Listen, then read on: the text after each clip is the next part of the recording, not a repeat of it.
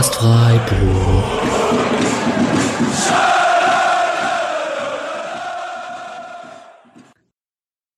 Dann, hallo und herzlich willkommen zur 133. Folge des Podcast Freiburg. Meine Stimme hat sich einigermaßen erholt. Vor zwei, drei Tagen wäre es nicht möglich gewesen, eine Aufnahme zu machen. Und wir sind in einer Viererkette unterwegs nach diesem DFB-Pokalfinale. Es ist jetzt Donnerstag, morgen Vormittag, je nachdem. Ich bin im Urlaub, die anderen beiden, die anderen drei äh, sind in Deutschland unterwegs. Aber ähm, wir nehmen ein paar Tage nach dem DFB-Pokalfinale auf und ähm, haben auch ein bisschen gebraucht, um unsere Emotionen ein bisschen einzuordnen, ein bisschen runterzukommen nach diesem Wochenende. Und Viererkette, Julian und Patrick, erstmal Hallo. Hi. Hallo. Und last but not least haben wir hier heute eine Viererkette mit der lieben Laura, die viele von euch jetzt in Berlin getroffen haben werden. Und ähm, herzlich willkommen. Debüt. Hi. Hallo. Na, freust du dich, dabei zu sein? ja, mega. Vielen herzlichen Dank, dass ich dabei sein darf. Du musst den äh, Mischa jetzt mit tieftaktischen Analysen ersetzen, ist dir Oh. klar, ne? Mm, okay, Ja, ich versuch's. ja, das wird hart, das kriegt, äh, glaube ich, keiner von uns in der Fülle und in der Qualität hin. Deswegen, liebe Grüße gehen raus. Mischa, schade, dass du nicht dabei warst. Äh, wir denken an dich und hoffen, du bist bald wieder hier am Start. Ich habe schon mal ein So. paar Fragen vorbereitet für asynchrone Rechtsverteidiger.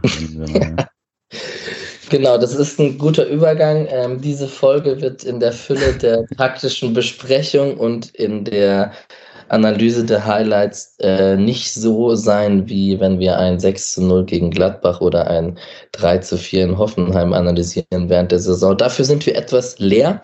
Wir werden sicherlich die Highlights besprechen und auch aufs Spiel eingehen.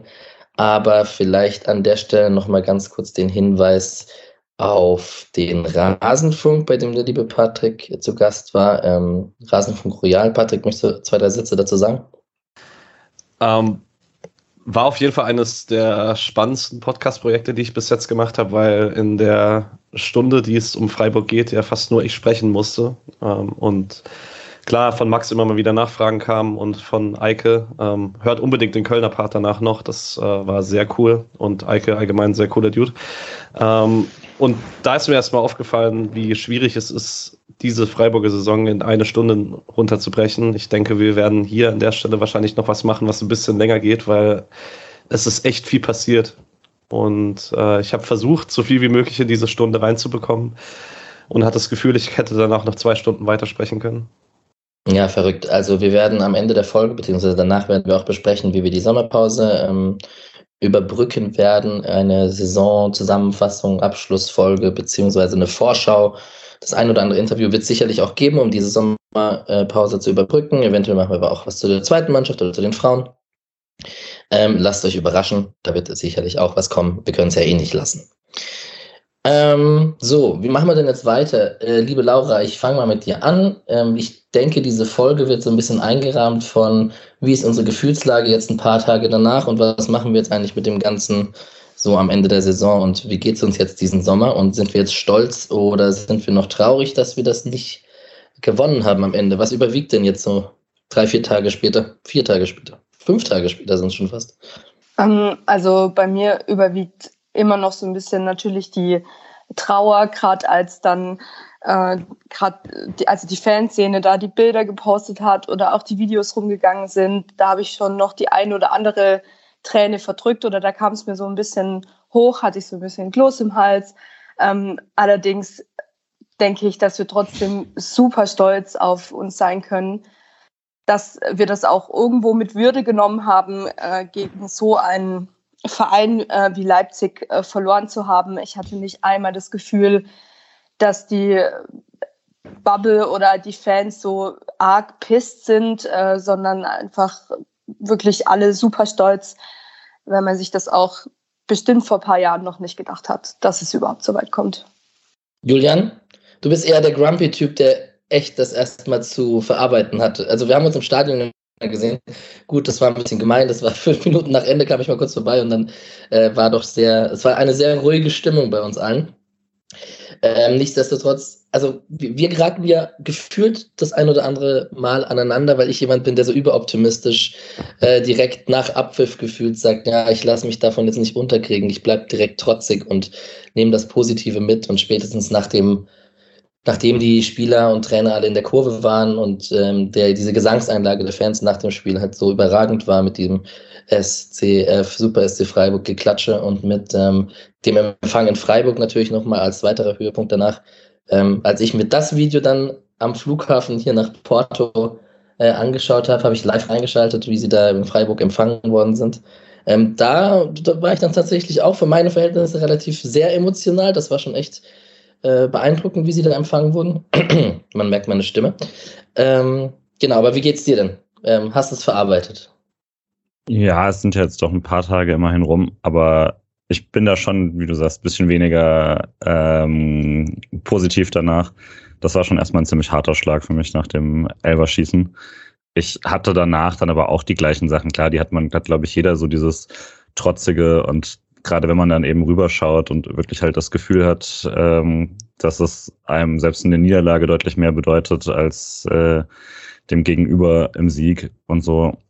Aber so richtig tröstet mich das dann auch nicht, sondern teilweise macht es halt nur schlimmer. Also ich finde es nicht per se besser, etwas zu verlieren, was mir mehr bedeutet als dem, der es gewinnt. So, das macht's, das macht's für mich nicht, äh, macht mich nicht glücklicher.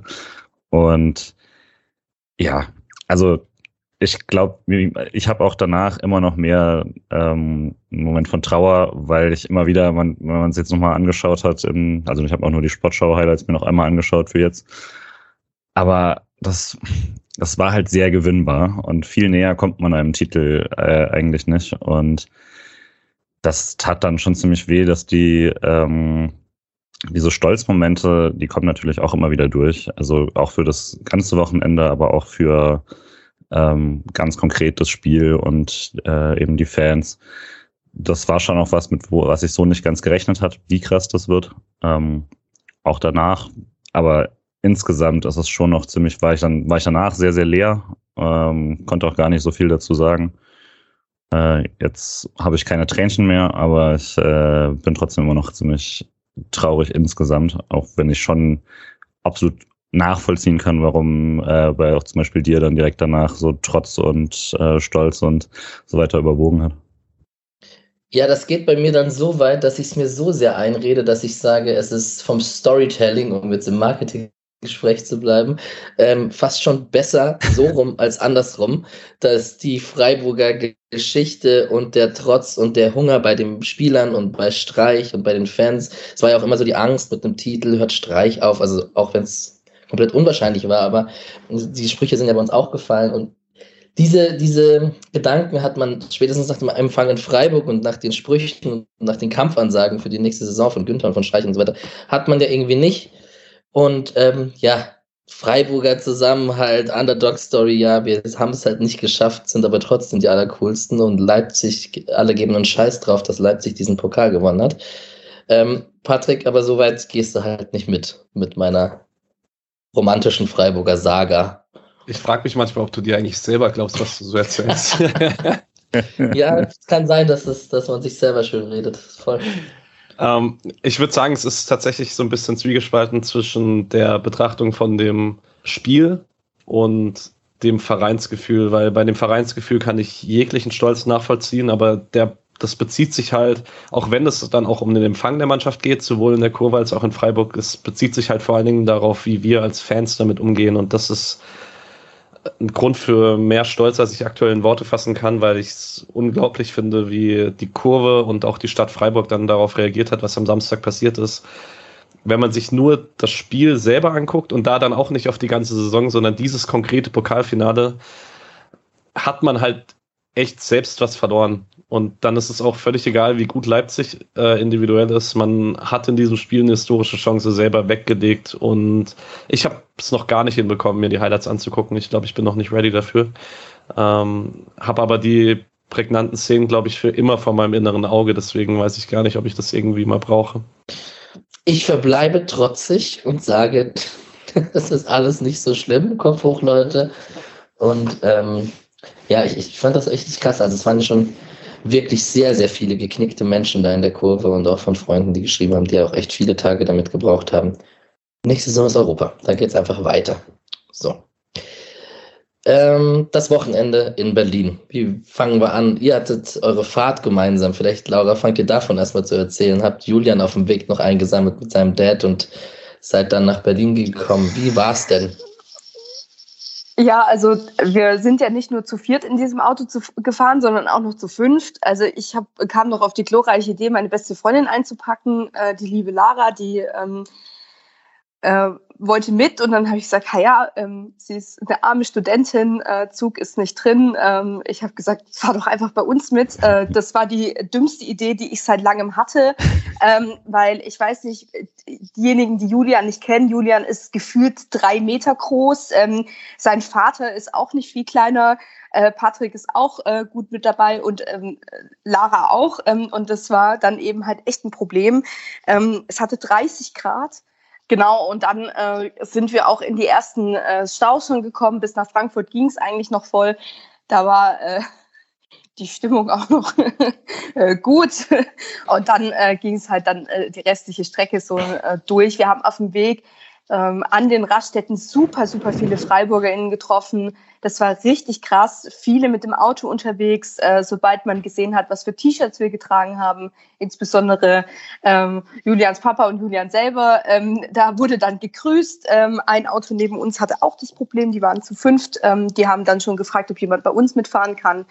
Äh, wir hätten nur im Kofferraum oder oben auf dem Auto Platz gehabt, aber das wäre halt auch keine Lösung. Ähm, es war da einfach, ja, es war krass. Ähm, aber ich mache das nie wieder in einem Opel Corsa zu fünft ähm, nach Berlin. Allerdings an dieser Stelle muss man auch sagen, wir haben frühzeitig nach Bahntickets geschaut. Ich habe selber eine hat 50 schon lange und wir hätten zu zweit über 600 Euro gezahlt. Und das ist halt einfach, die Deutsche Bahn ist ähm, eh so oder so ein Saftladen ähm, und daraus noch Profit zu schlagen, dass ähm, Menschen nach Berlin möchten, um sich da das Highlight überhaupt anzusehen, ist halt einfach, ja, ist halt Kapitalismus, ne? Aber das ist halt, ja, war schade, deswegen war halt nur das Auto, Fliegen war auch nicht drin, mache ich so oder so nicht innerhalb von Europa, ist das sehr unnötig.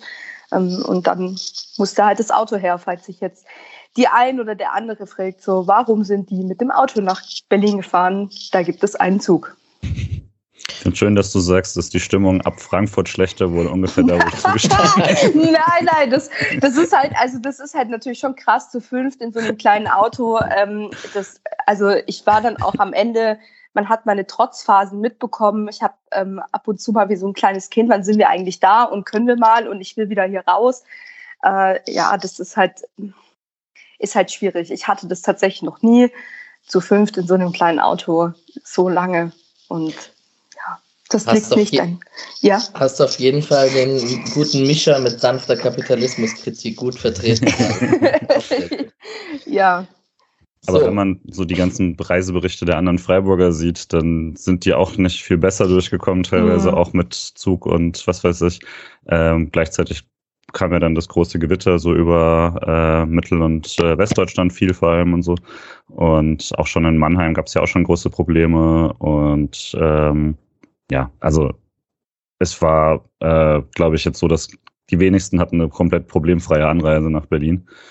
Nach meiner Horrorfahrt nach Hamburg, wo ich ja erst so 42 Minuten im Stadion war, war ich einfach froh, dass wir am Tag vorher losgefahren sind. Ich dachte, wenn wir, auch wenn wir zwei Stunden im Stau standen am Freitag, war irgendwie, wir kommen irgendwann an, wenn wir uns der Reifen nicht platzt. Und mhm. selbst dann hätten wir noch Zeit, äh, irgendwas zu machen. Von daher war, war ich halbwegs entspannt, trotz einer anstrengenden Fahrt. Das stimmt. Was ich auf jeden Fall super krass fand, ist, äh, wir haben Julian und äh, seinen Vater in, in Wedding abgeladen und mussten dann noch nach äh, Friedrichshain. Wir haben einfach 40 Minuten gebraucht. Ähm, wie, wie groß ist eigentlich Berlin? Also es war für mich einfach völliger Schock. Ich so, was für 40 Minuten nach Friedrichshain? Wo ist dieses Friedrichshain? Ähm, und ja, das war natürlich dann auch nochmal anstrengend, vor allem mit der Parksituation. Alex hat mir noch eine wunderbare WhatsApp-Nachricht geschrieben, mit viel Spaß einen Parkplatz zu finden.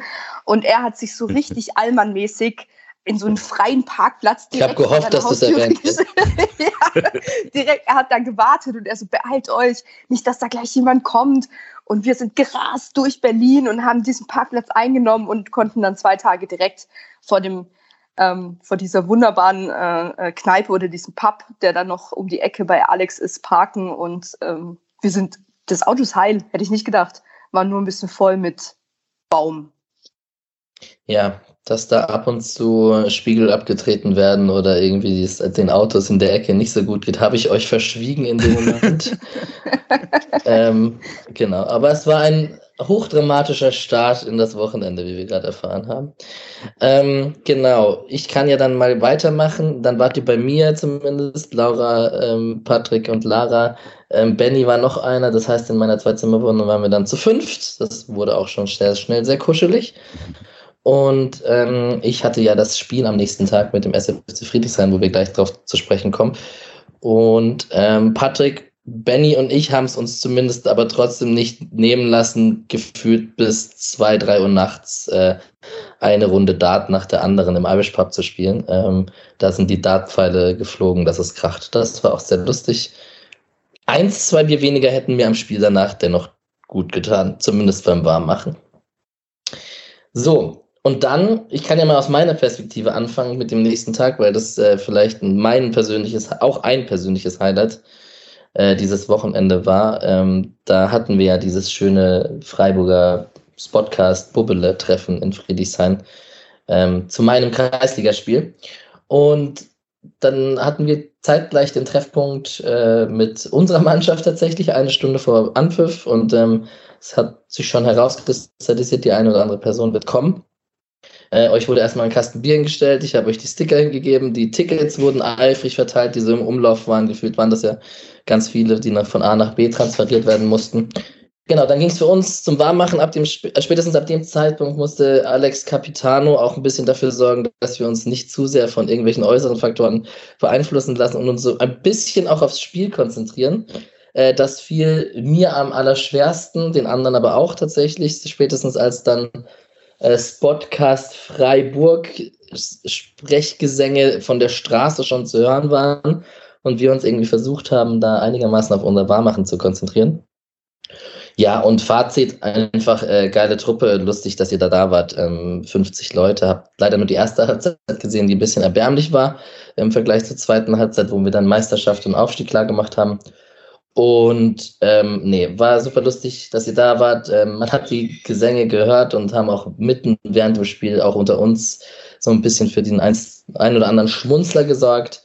Und der Alex kann ganz ehrlich sein, in den ersten zehn Minuten hat er ein leicht nervöses Füßchen gehabt und hat nicht äh, ganz souverän seine Rolle runtergespielt. Das wurde dann besser spätestens, als ihr weg wart. Ähm, Julian, dein äh, Rückpass, Alex, äh, Spruch habe ich live gehört auf dem Platz und war innerlich erzürnt. ja, habe ich den Toni groß gemacht. Aber gut.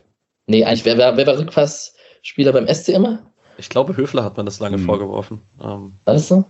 Der Tim Ostschuk von Freiburg.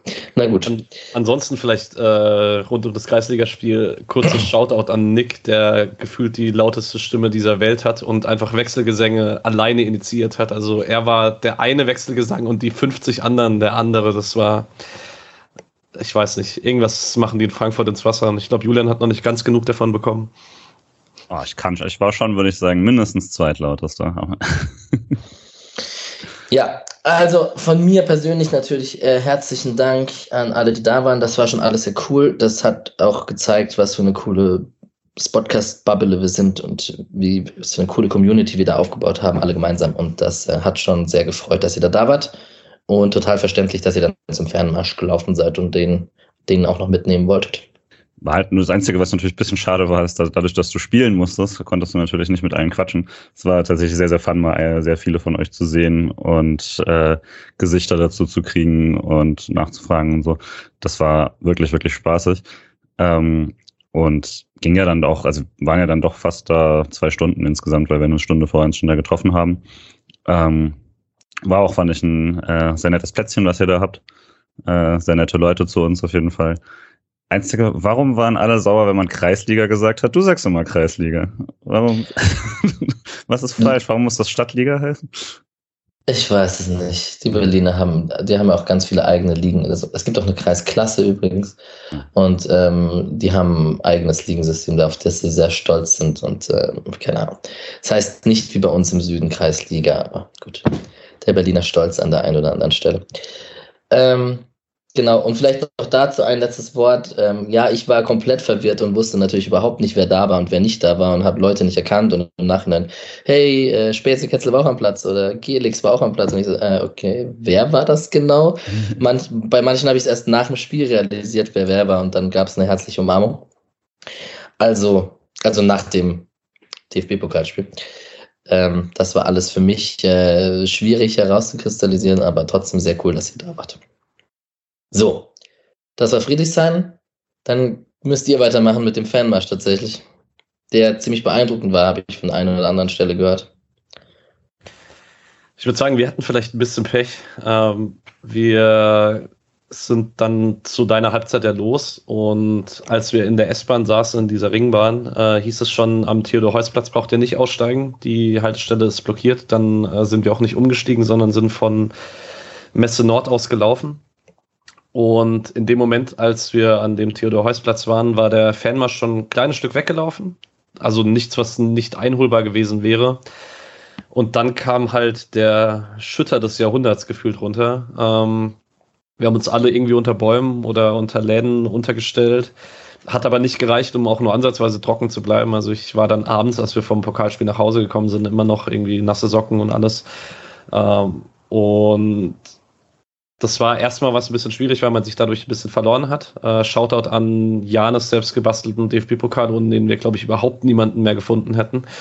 Ähm, und es hatte halt dann noch dazu den Nachteil, dass die aktive Fanszene schon ein Stück weg war. Und ich glaube, die sind auch relativ äh, äh, beständig durchgelaufen. Die hatten ein bisschen mehr Ausdauer gegen den Regen als wir. Und dann war der Fanmarsch schon noch sehr cool. Für jetzt uns persönlich. Wahrscheinlich war es für die Leute, die ganz vorne im Pulk waren, noch ein bisschen cooler. Und äh, mega Shoutout an die gebastelte Fahne, die Podcast-Fahne, die Jana auch noch mitgebracht hat, absoluter Wahnsinn. Und äh, ja, hat auch ein bisschen geholfen. Aber ja, tatsächlich, also wir waren eigentlich ganz hinten, äh, sind, haben uns, glaube ich, ein bisschen früher wieder eingereiht als manche. Aber das für mich schockierendste war, wie viele Menschen das am Schluss dann waren, weil ich konnte nach vorne gar nicht sehen. Also ich habe nicht gesehen, was aufgehört hat. Ich habe gesehen, wo manchmal ein bisschen Rauch war und so und habe gedacht, okay, das muss mindestens mal das vordere Drittel sein. Aber das war noch weit und irgendwann war halt hinter uns genauso lang. Also ähm, haben sich einfach von hinten noch super viele Leute angeschlossen. Und das war, also ich hatte halt wirklich auch mit ein paar tausend Leuten gerechnet, die dann irgendwie da Bock drauf haben. Und stattdessen waren das halt schon, kann ich kann es nicht zählen, aber auf jeden Fall mehrere zehntausend. Das war richtig krass. Also die halbe, halbe Kurve war da auf jeden Fall dabei. Und ähm, das in so einem Kilometer lang in Rot, das war schon ziemlich cool. Ich möchte auch kurz anmerken, dass ähm, uns als Fans ein Fanmarsch und ein Fanhock reicht, während äh, die Dosen Kinderschminken, Ponyreiten und eine Motorradshow mit Flammen benötigen, damit irgendeiner den Weg auch ans Stadion findet. Ähm, als ich das gehört habe, habe ich mir gedacht, die armen Ponys, hoffentlich setzt sich da kein Leipzig-Fan drauf. Sind wir auch direkt dran vorbeigelaufen. Okay, ja, da war ich ein bisschen neidisch. Gleichzeitig war dann bei uns der Zeitpunkt ja äh, Abpfiff 6-0 gewonnen, Aufstieg, Meisterschaft, Sektkorken geknallt, Stiefel auf dem Platz, Mannschaftsfoto gemacht, ähm, etc. Ähm, mitten in den Regen hinein, quasi mit dem Abpfiff. Ähm, das heißt, wir standen alle komplett durchnässt und haben uns selbst gefeiert. Das waren auch sehr coole Momente, die es dann in dem Moment aus meiner Perspektive natürlich auch nicht zu vermissen gilt in der Kabine. Dementsprechend bin ich mit zwei anderen aus dem Team irgendwann um kurz vor sieben ins Uber gesprungen und wir haben zu dritt sind wir, haben dem Taxifahrer 20 Euro in die Hand gedrückt und haben gesagt, es gibt keine roten Ampeln, gib Gas, so nach dem Motto wie im Film. Ähm, rote Ampeln gab's, Mittelstreifen überholen von rechts und ein bisschen zu schnell fahren war aber drin. Und ähm, so sind wir dann recht zügig zum Stadion gekommen und haben es eine halbe Stunde vor Anpfiff ins Stadion geschafft da war dann für uns wahrscheinlich im Gegensatz zu euch kein Problem mehr mit den Schlangen davor, mit dem Reinkommen und so. Das hat sich dann nicht mehr gestaut, weil es eher dann die Nachzügler waren. To be fair, das hat sich auch bei uns schon nicht gestaut. Das war okay. wirklich sehr gutes Einlasssystem. Ich glaube, ich habe das noch nirgendwo in der Qualität gesehen. Hatte Europapark-Vibes mit dem. Ja, mit den mit dem und Herlauf. Aber genau. nicht Europapark-Stadion-Vibes. Das ist äh, nicht ja. vergleichbar. Ich fand es auch, also da, ich glaube, es hat geholfen, dass sie es mit den Kontrollen zumindest in dem hinteren Teil, in dem wir dann ankamen, nicht mehr so ernst genommen haben. Äh, ich war, wurde selten so easy da durchgewunken. Und ähm, das Einzige, was dann, als man so draußen war, ein bisschen schade war, also ich hatte die anderen zu dem Zeitpunkt dann verloren. Äh, dann dachte, die werden schon irgendwo drin sein, waren dann irgendwo hinter uns. Ähm, war dann, dass es echt schwierig ist, da vernünftig an Getränke und so weiter zu kommen, weil da dann Schlangen waren, wo selbst das Mooswaldstadion sich gegen äh, positiv raushebt. Das war krass. Also da habe ich echt eine Weile gebaut. Ich habe dann so ein paar Tricks angewandt, wo man irgendwie vermutlich die kürzeste Schlange erwischt und sowas, aber äh, das war relativ voll, aber selbst so der, der Einlass und so fand ich hat richtig gut funktioniert. Gut, und dann ging es zur Stimmung, ähm, geht es zur Stimmung im Stadion, denke ich mal, vor dem Spiel. Die habe ich größtenteils verpasst. Also ich habe gehört von vielen, äh, auch Grifo hat ja gesagt, es hat ultra viel Spaß gemacht, da sich warm zu machen ähm, mit den äh, Sprechchören nebenher. Ähm, erzählt doch mal, wie war es denn? Also ich war ja schon direkt drin und ich war erstmal völlig baff, wie viel, also wie ja, keine Ahnung. Also ich habe, als ich dann drin war, war es dann schon nochmal ein anderer Moment. Ich war ja schon im äh, Olympiastadion, aber es ist wirklich was anderes, wenn du da als quasi Heimfan reinkommst und äh, dir diese Kurve gehört. Und natürlich, weil Freiburg äh, war das Ding natürlich sofort voll, äh, sobald es irgendwie ging. Ähm, und draußen standen dann auch erstmal die äh, Leute von der Fanszene, die die Flyer verteilt haben, die sehr, sehr cool äh, sowohl schon designt waren, die nochmal den Text zu RB Leipzig drin hatten, ähm, und dazu halt Infos zur Choreografie und ähm, quasi so Verhaltenshinweise, äh, die Heimkurve nicht voll stickern und sowas aus Respekt. Äh, fand ich alles ganz äh, ziemlich cool gemacht schon. Und hatten dann an jedem Platz eben die Choreofahne, ähm, die ich mir natürlich auch erstmal dann äh, angeschaut habe. Und ähm, ja. Fand ich nur ein interessanter Punkt mit dem Heim, mit dem Vollstickern der, der Kurve, weil ich da ja im Vorhinein mit Marcel von Hertha kleines Techtelmechtel hatte auf Twitter bezüglich, äh, ich habe gesagt, Olympiastadion macht dich gefasst und er so, mit Leihgegenständen geht man anders um. Äh, Grüße gehen raus. Ähm, ja, ich habe mich zurückgehalten für meine Verhältnisse. Es könnte aber sein, dass der ein oder andere Sticker eventuell irgendwo zu finden ist. ja, und ähm, ich weiß gar nicht, also es war dann, ich bin dann auch mal raus, habe Leute mal Leute getroffen und so, aber als das Aufwärmen lief, war ich dann auch drin und äh, da war ich dann zum ersten Mal richtig baff, wie, wie laut und äh, laut es wird und wie viel Bock alle da haben, weil ich, ich konnte vorher nicht so richtig einschätzen, wie das wird. Ob das so ein Ding ist, wie wenn ich irgendwie mal, weiß nicht, außen auf der Süd stehe und dann Leute so ein bisschen genervt sind, dass, dass man überhaupt äh, mitsingt oder so. Das gab ich ja auch schon. Oder in Teilen des Gästeblocks, wenn man dann irgendwie auch, wenn das auch irgendwie halb, schon halb verdächtig ist. Äh, und stattdessen war es so, dass wirklich alle ähm, da mitgeschrien haben, schon eine Stunde vor Anpfiff eben. Und die Mannschaftsbegrüßung war extrem laut und so. Also schon bevor das Anführungszeichen Programm losging, äh, fand ich, da hat man gesehen, dass da sehr, sehr viel gehen wird an dem Tag. Yes. Dann war das dieser wunderschöne Sonnenuntergang, in dem man noch stand in der Freiburger Kurve. Der war, also als ich kam, war, hatten wir gerade noch so ein bisschen die letzten Sonnenstrahlen erwischt und das war schon insgesamt ein sehr schönes Bild, als man dann ankam. Und dann ging es auch relativ zügig los. Patrick. Äh, ich wollte noch zwei Punkte vor dem Spiel machen. Ähm, erstmal ein großes Lob. Wir kritisieren hier häufiger mal auch den Verein für den Umgang mit der Fanszene dass man sich hier dafür entschieden hat, einmal kurz das Partnerlied zu spielen und dann ähm, von den zehn Minuten, die der Verein bekommen hat, acht Minuten einfach der Kurve zu überlassen war sehr cool, gerade im Vergleich zu dem, was dann Leipzig auf der anderen Seite gemacht hat, weil wir haben halt einfach dieses Stadion dominiert und da gleich mal gezeigt, was eigentlich hier dann später 90 bzw. 120 Minuten lang passieren wird. Ähm, das fand ich eine sehr coole Idee. Ist nicht das erste Mal, dass man es in Freiburg macht. Man hat es ja schon mal vor ein paar Saisons äh, vor Anpfiff gemacht, dass man da gesagt hat, man verzichtet in Heimspielen auf die Musik, damit äh, beim Aufwärmen choreografiert oder halt nicht choreografiert, aber durchgesungen werden kann und so weiter. Und dann müssen wir vielleicht noch kurz über Karim GD am Saxophon reden, weil ich glaube, das würde uns niemand verzeihen, wenn wir das nicht tun würden. Warst du schon im Stadion, Alex? Ah, okay. Ich habe es leider verpasst. Also ich fand's, ich fand's sehr geil. Ich, hatte, ich, ich, ich musste ein bisschen lachen, ich habe es nicht ganz verstanden, aber das war mir auch egal. Ich fand's, ich war, ich war happy, ihn da zu sehen und es war fun, ein, ein Saxophon-Solo von Karim GD zu bekommen. Um äh, kurz noch auf die Sache mit dem Partnerlied vielleicht einzugehen. Also ich bin keine Freundin vom Partnerlied im äh, Stadion, weil ich bin auch ähm, äh, Schwabe. Das, äh, ich oute mich jetzt hier. Nein, ich äh, halte nicht so viel von Patriotismus, auch nicht von Lokalpatriotismus. Deswegen das Partnerlied, das mag ich nicht so. Aber ich habe es lieber mitgesungen als die deutsche Nationalhymne. Und als ich mich maßlos darüber aufgeregt habe, hat der Mann der Boomer vor mir gemeint, er muss mich richtig komisch angucken. Und dann habe ich mir gedacht, so, jo, es ist halt, ich finde, die deutsche Nationalhymne hat tatsächlich da einfach nichts verloren. Und das war für mich einfach eine ganz große Red Flag.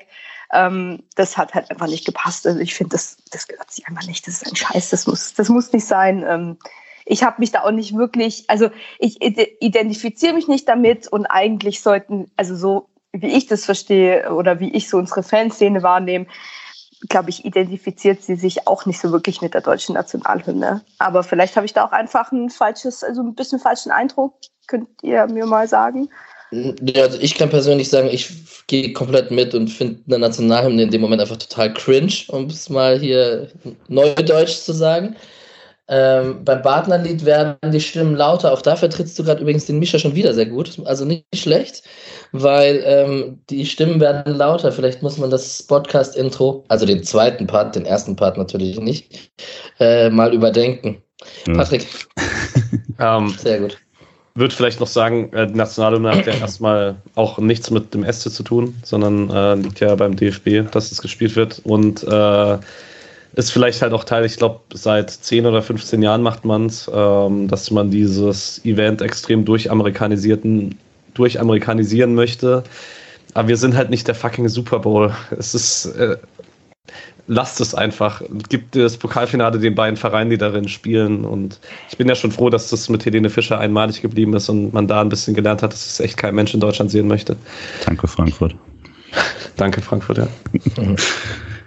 Äh, das letzte, was ich noch vor dem Spiel äh, dachte, war ähm, gerade so die, der Vergleich zu, zu Leipzig hat, weil da lief dann hauptsächlich so äh, Musik vom Band auf jeden Fall. Ich habe versucht natürlich zu übertönen, was dann ging.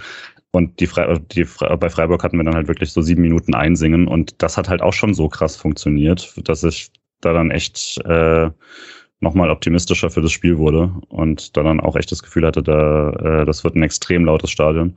Und das wurde es ja dann auch. Aber also da habe ich dann schon gemerkt, dass auch, ähm, stand da so ein bisschen weiter links dann, dass selbst da wirklich alle mit dabei waren. Und ähm, spätestens da wurde dann klar, dass das ein echt krasser Abend wird. Dann gehen bei mir spätestens jetzt die ersten Grüße nochmal an Nick raus, weil der ja schon im Stadion war und wir offiziell nebeneinander standen und ich mit meinen zwei Kollegen dann uns dazugestellt haben. Und ähm, ich war wirklich wie Nicks kleiner Sohn, weil er ja irgendwie anderthalb Köpfe größer als ich ist, stand ich einfach vor ihm. Ähm, das hat bedeutet, meine Schienbeine sind dauernd gegen den Stuhl von dem davor äh, gedrückt worden.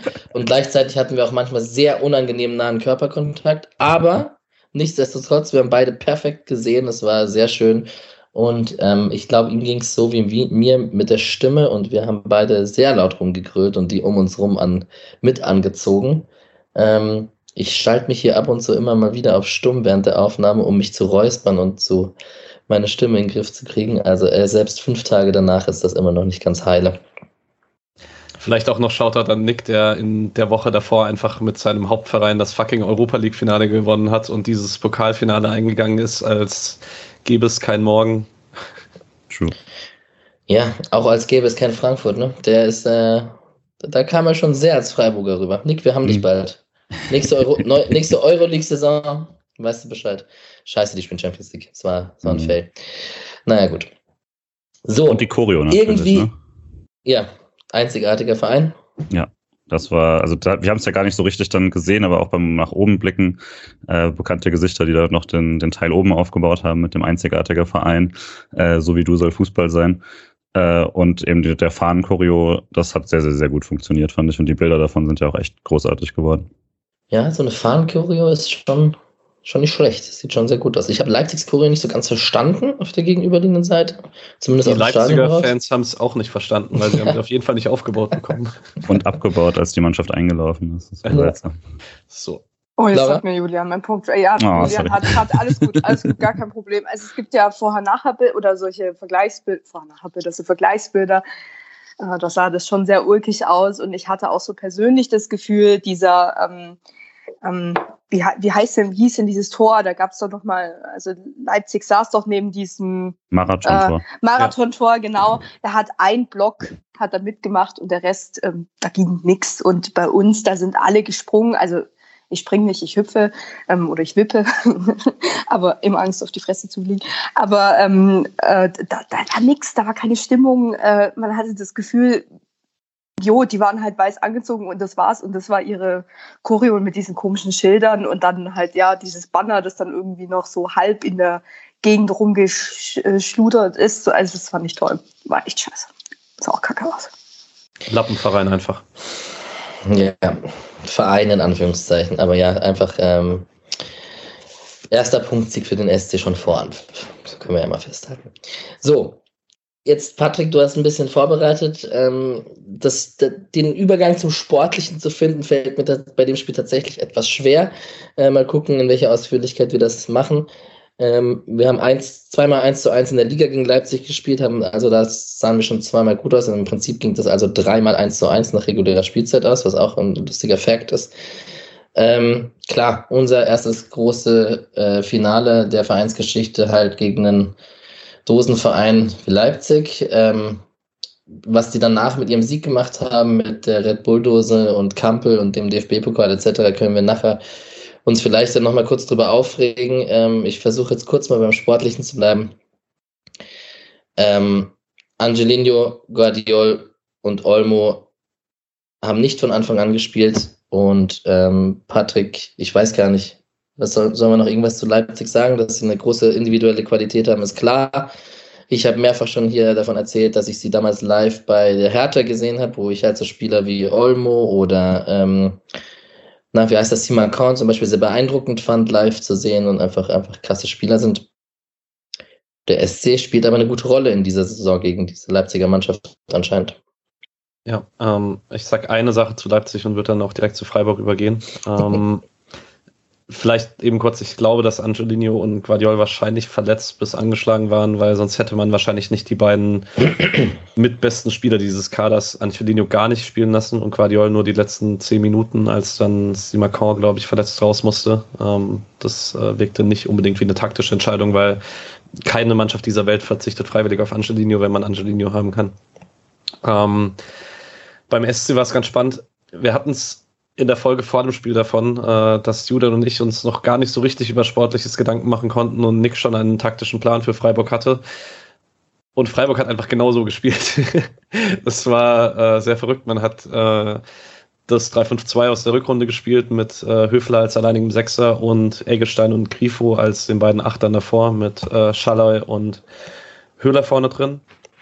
Ähm, wir haben letzt in der Woche davor darüber gesprochen, dass wir gerne Haberer statt Eggestein hatten. Der Take ist zum Glück nicht so gut gealtert. Ähm,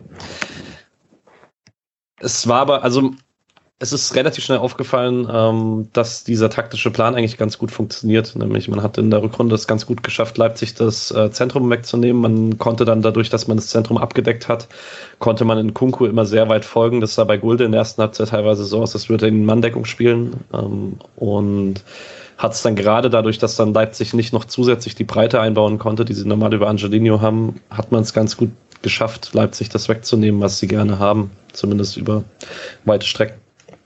Und ich fand es relativ klar von Anfang an irgendwie, dass, da gibt es ja öfter quasi dieses klassische Günther schiebt höher als Grifo oder so, aber sie haben es schon nochmal radikalisiert in vielen Aspekten, dass Grifo dann aus dieser Position teilweise einfach auf die ähm, linke Flügelverteidiger oder halt Wingback oder was auch immer Position gerutscht ist und Günther da vorne dann einfach den, den teilweise schon Flügelstürmer gemacht hat. Also diesen Versuch da ähm, hinter die Ketten zu kommen und einfach mit einem, also dass da halt auch nicht Grifo steht, sondern Günther, der da schneller ist und das überlaufen kann auf der Seite. Das fand ich sehr, sehr gut erkennbar, gerade weil es dann eben auch äh, im Stadion sowas, man dieses, dieses Off-Ball-Sachen ganz gut sehen kann. Ähm, ich habe sonst nicht so viel drauf geachtet. Da war ich einfach dann doch zu sehr einfach nervös und alles, aber das war, fand ich, gut erkennbarer Plan, der auch ganz gut funktioniert hat. Ja, ähm, Patrick, du hast in dem Skript geschrieben, Leipzig etwas mehr Spielanteile, aber guter SC-Zugriff SC gegen den Ball mit ein paar Halbchancen. Dann gab es eine Chance, äh, wo Forsberg zum Abschluss kommt, Flecken nach vorne abklatschen lässt und ähm, Nkunku wird äh, der Nachschuss wird knapp abgefälscht. Ähm, das so kurz den Highlights. Ich war von Anfang an, und das zieht sich so durch die erste Halbzeit, und ich habe dauernd meinen Kumpel angeschaut, Moritz ging raus, Grüße, der auch schon in Hamburg dabei war. Ähm, hat auch der ein oder andere, ein oder andere von euch schon kennengelernt. Ähm, und habe ihm halt die ganze Zeit so ungläubig in die Augen geschaut. Also schon vor dem 1 zu 0, auf das wir gleich kommen, habe gesagt, der SC ist hier komplett auf Augenhöhe und hält hier mit und wir reißen hier heute was und heute geht was und so. Und das, dieser Spruch hat sich einfach durch das komplette Spiel irgendwie gezogen, logischerweise, spätestens als man geführt hat oder als man dann die rote Karte noch ähm, für Leipzig bekommen hat, wie auch immer, sie haben sie bekommen, aber ja. Ähm, das, das, es ging was. Man hatte die ganze Zeit, über die ganze Spielzeit eigentlich das Gefühl, es geht was in diesem Spiel. Ähm, und das ist doch schon mal sehr gut, mal grundsätzlich festzuhalten. So, Tor vom SC. Laura, wie war die Stimmung? War es viel? Ist ein Bierbecher geflogen oder wie sieht es aus? Ist tatsächlich ähm, nichts geflogen. Das erste Mal. Habe selten ähm, so wenig Becher fliegen sehen. War auch sehr schön, mal keinen abzubekommen. Äh, Stimmung war, war krass. Also da, ich, ich kann es gar nicht beschreiben. Es ist einfach, man muss dabei gewesen sein, um das irgendwie zu verstehen, was da, was da für eine Dynamik in dem Moment ausgebrochen ist ähm, bei den Leuten. Und ich hatte so Hoffnung. Ich hatte wirklich so Hoffnung. Und dann war ich so glücklich. Aber gleichzeitig war ich auch einfach so kaputt schon nach dem ähm, ersten Tor. Ja, das wurde ja dann nicht besser, aber ja. Ja, ich weiß nicht, wie euch da geht, Patrick. Ich übergebe an dich als direkt danach. Ähm, also ich bin da, ich, ich eskaliere da ja komplett, wenn da so ein Tor fällt. Also ich, ich stehe dann auf der Rückenlehne des Stuhls davor und springe irgendwelchen Leuten um den Hals, die mich noch nie gesehen haben. Und ähm, bei Nick lag ich, glaube ich, wie, wieder wie so ein kleines Kind in seinen Armen, weil er mich einfach mit einer Hand gefühlt hochheben kann. Und ähm, also da, da, da schaltet es bei mir dann 30 Sekunden komplett aus und ähm, es wird nur noch umarmt und geküsst und gefeiert, egal was sich in der Umgebung befindet, so gefühlt. Ähm, Patrick? So, so, also kann ich ähnlich nachfühlen. Ähm, hatte aber bei dem 1-0 das erste Mal, glaube ich, dass ich im Stadion war und auch für so ein wichtiges Tor. Ich hatte noch nie so viele ungläubige Augen, die sich gar nicht getraut haben, so richtig zu jubeln. Also ich habe das Gefühl gehabt, die Eskalation ist irgendwie so ein bisschen abgeäfft, weil sich so viele Leute angeguckt haben und sich gedacht haben, was passiert hier eigentlich gerade? Ähm, weil, glaube ich, ganz viele diesen Moment nicht so richtig fassen konnten. Und noch kurz zu den Bierbechern man kann ja hier einen Liter Bierbecher kaufen, vielleicht. Äh, ja, die fliegen man, nicht. Die, die schmeißt man dann weg. Ja. ja, ja, hast du recht. Elf. Aber in der 19. Minute ist der Bierbecher doch schon leer. Aber egal, wie sieht aus?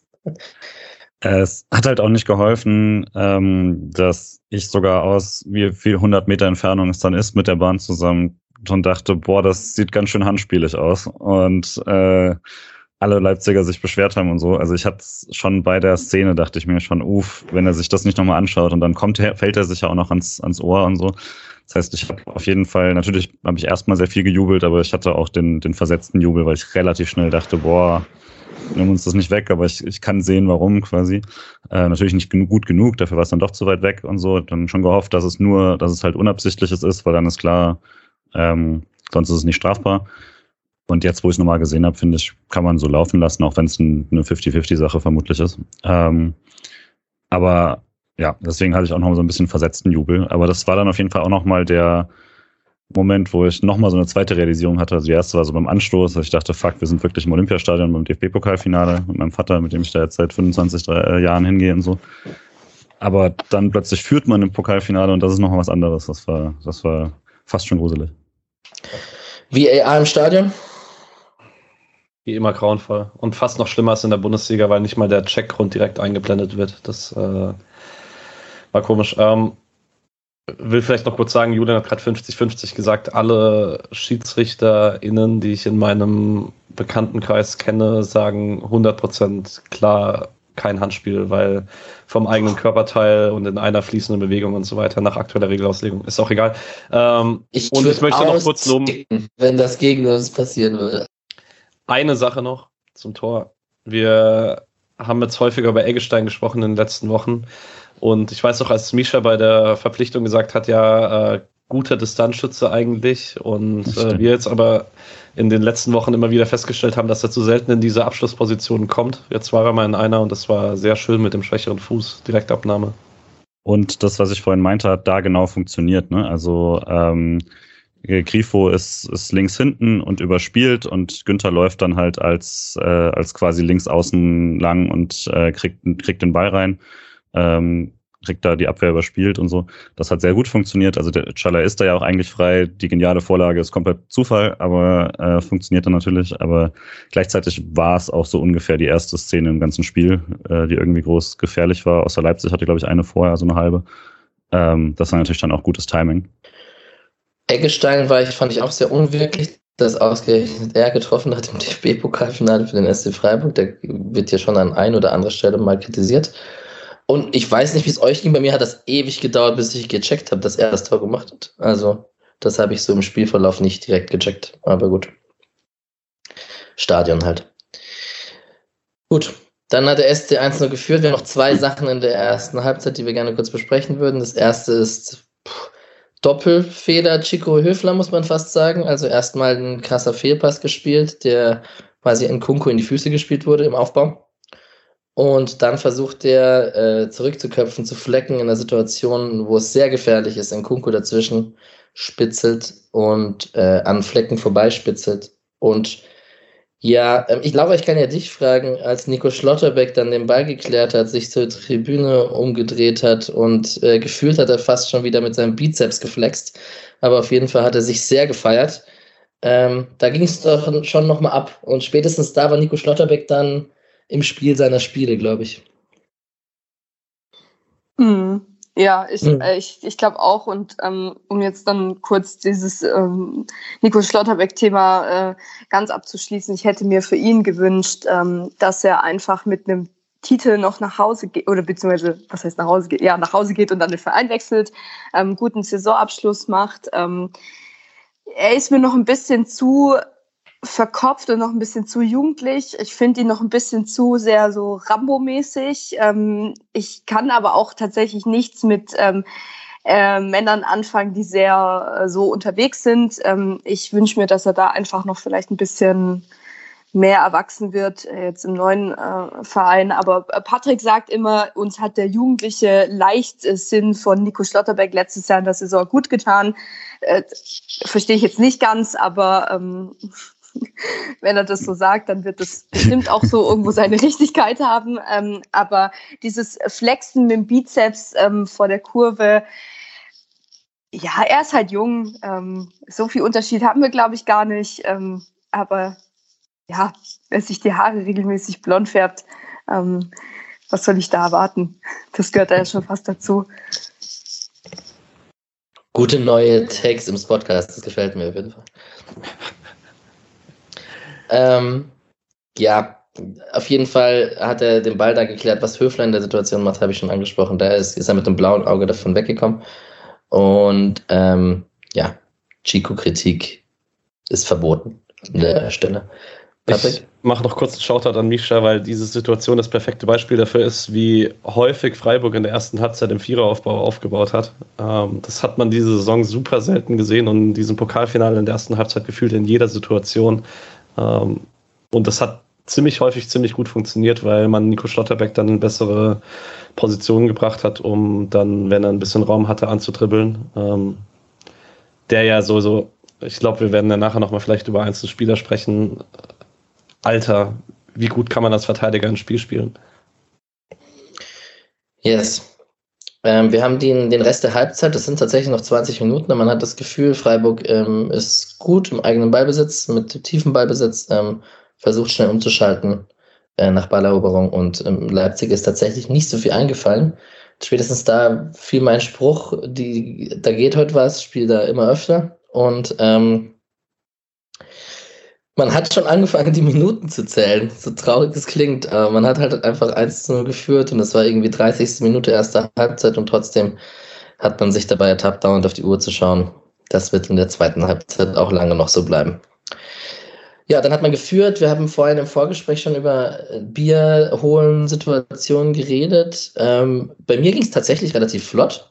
Ich war ein bisschen verwundert von euren Meinungen, Julian. Ich weiß nicht, ob das bei uns so, also da konnte man direkt rausgehen und rechts ein Bier holen. Bei mir ging das relativ schnell. Und spätestens dann aber sind die 1-Liter-Becher gekauft worden und es wurde feucht-fröhlich bei uns im Blog. Ähm, bei euch, bei euch hat es länger gedauert, habe ich richtig verstanden, ne, Laura, Patrick? Ja, also ich habe mich dann mal angestellt und äh, Patrick hat mich dann abgelöst und er war ungefähr so 20 bis 25 Minuten an diesem Stand. Ich wollte mir dann parallel eigentlich was zu essen holen. Das hat einfach überhaupt nicht funktioniert. Ähm, das war eine Vollkatastrophe. Ich hatte nicht mal eine Currywurst. Ähm, war echt schade. Und dabei war ich in Berlin. Ähm, und äh, ja, also es war halt echt nicht so toll, äh, zumal auch ich dann was hatte in der Hand. Ich habe zwei Schlücke davon genommen und dieser Becher war dann, ähm, wurde dann umgeschmissen und dann war alles weg und ich war so, nein, warum? Und ähm, dann, also bei mir wurde es sich dann halt auch nicht entschuldigt. Das fand ich dann, da war ich echt ein bisschen pisst, um ehrlich zu sein. Da war ich dann richtig angefressen, weil ich mir gedacht habe, so, hey, wenn du das mitbekommst, dass du jemanden irgendwie Becher umgeschmissen hast oder da ist irgendwie was passiert, dann sag halt mal so schnell so, hey, das, sorry, ist mir, ich habe es aus Versehen umgestoßen oder so und dann spricht man da kurz drüber und dann ist die Sache fein. Ähm, aber an alle Menschen da draußen, denen das auch mal passiert ist, entschuldigt euch einfach kurz bei der Person, weil ich glaube, das, das äh, nimmt dann so ein bisschen auch den Ärger in dem Moment raus, weil das war halt für das, dass man halt so 20 Minuten, 25 Minuten da gewartet hat, war das echt dann schon super nervig. Alex, kurze Frage. Hast du Getränke in der Halbzeit gekauft oder davor, weil bei uns ging es vor dem Spiel. Ach so, ja. Bei mir ja auch. Okay. Nee, bei mir war das tatsächlich dann in der Halbzeit. Mhm. Könnte sein, dass vielleicht einige gar nicht mehr rausgegangen sind, weil sie dachten, wenn das so ist wie vor dem Spiel, dann kriegen wir eh nichts, bevor es weitergeht. True. True. Julian und ich hatten dann irgendwann noch, ich weiß gar nicht, war das in der Halbzeit oder war das äh, zur 90. hatten wir auf jeden Fall uns noch mal kurz gesehen und hatten einen kleinen Zigarettenaustausch. ähm, ja, zum Thema Rauch. Als Raucher, ich habe die ein oder andere nervöse Zigarette im Block geraucht. Das kann ich euch auf jeden Fall sagen. Es war. Puh. Ich als Nichtraucher auch. ja, okay, das äh, spricht Bände. So. Apropos Rauch. Äh, hm? ah. ah. äh, direkt nach, nach äh, Anpfiff quasi eine große Pyroshow. Auch sehr besonders für Freiburger Verhältnisse, zumindest bei mir drumherum, keine Pfiffe oder ähnliches. Äh, zu, auch die, die es nicht gut fanden, haben es dann einfach stoisch ertragen und der Rest hat's, äh, hat gefeiert. Ähm, generell fand ich es eine der größten Zusammenhaltgefühle, die ich in einem Freiburger Block hier hatte, auch vom Gefühl her, dass alle irgendwie, also es da gar keinen internen äh, Zwist geben kann heute oder so. Das war äh, sehr besonders. Ja, und im Vergleich zu den paar Wunderkerzen, die Leipzig gezündet hat, auch da ein Punktsieg für den SC Freiburg.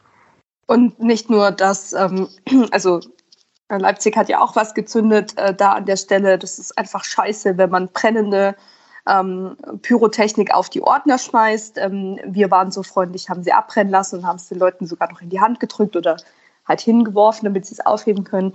Also das noch brennend auf Ordner oder auch auf die eigene, also da ging ja dann auch noch so ein kleines Feuerwerk, das war direkt ähm, neben der eigenen Mannschaft, die sich da gerade ähm, aufgewärmt hat, ähm, die Leute, die da auf der Bank saßen, das ist halt einfach scheiße. Also ich frage mich, was reitet da solche Leute, ähm, solche Dinger, die keine Ahnung, 1000 Grad heiß werden, auf Ordner zu schmeißen, das macht man einfach nicht.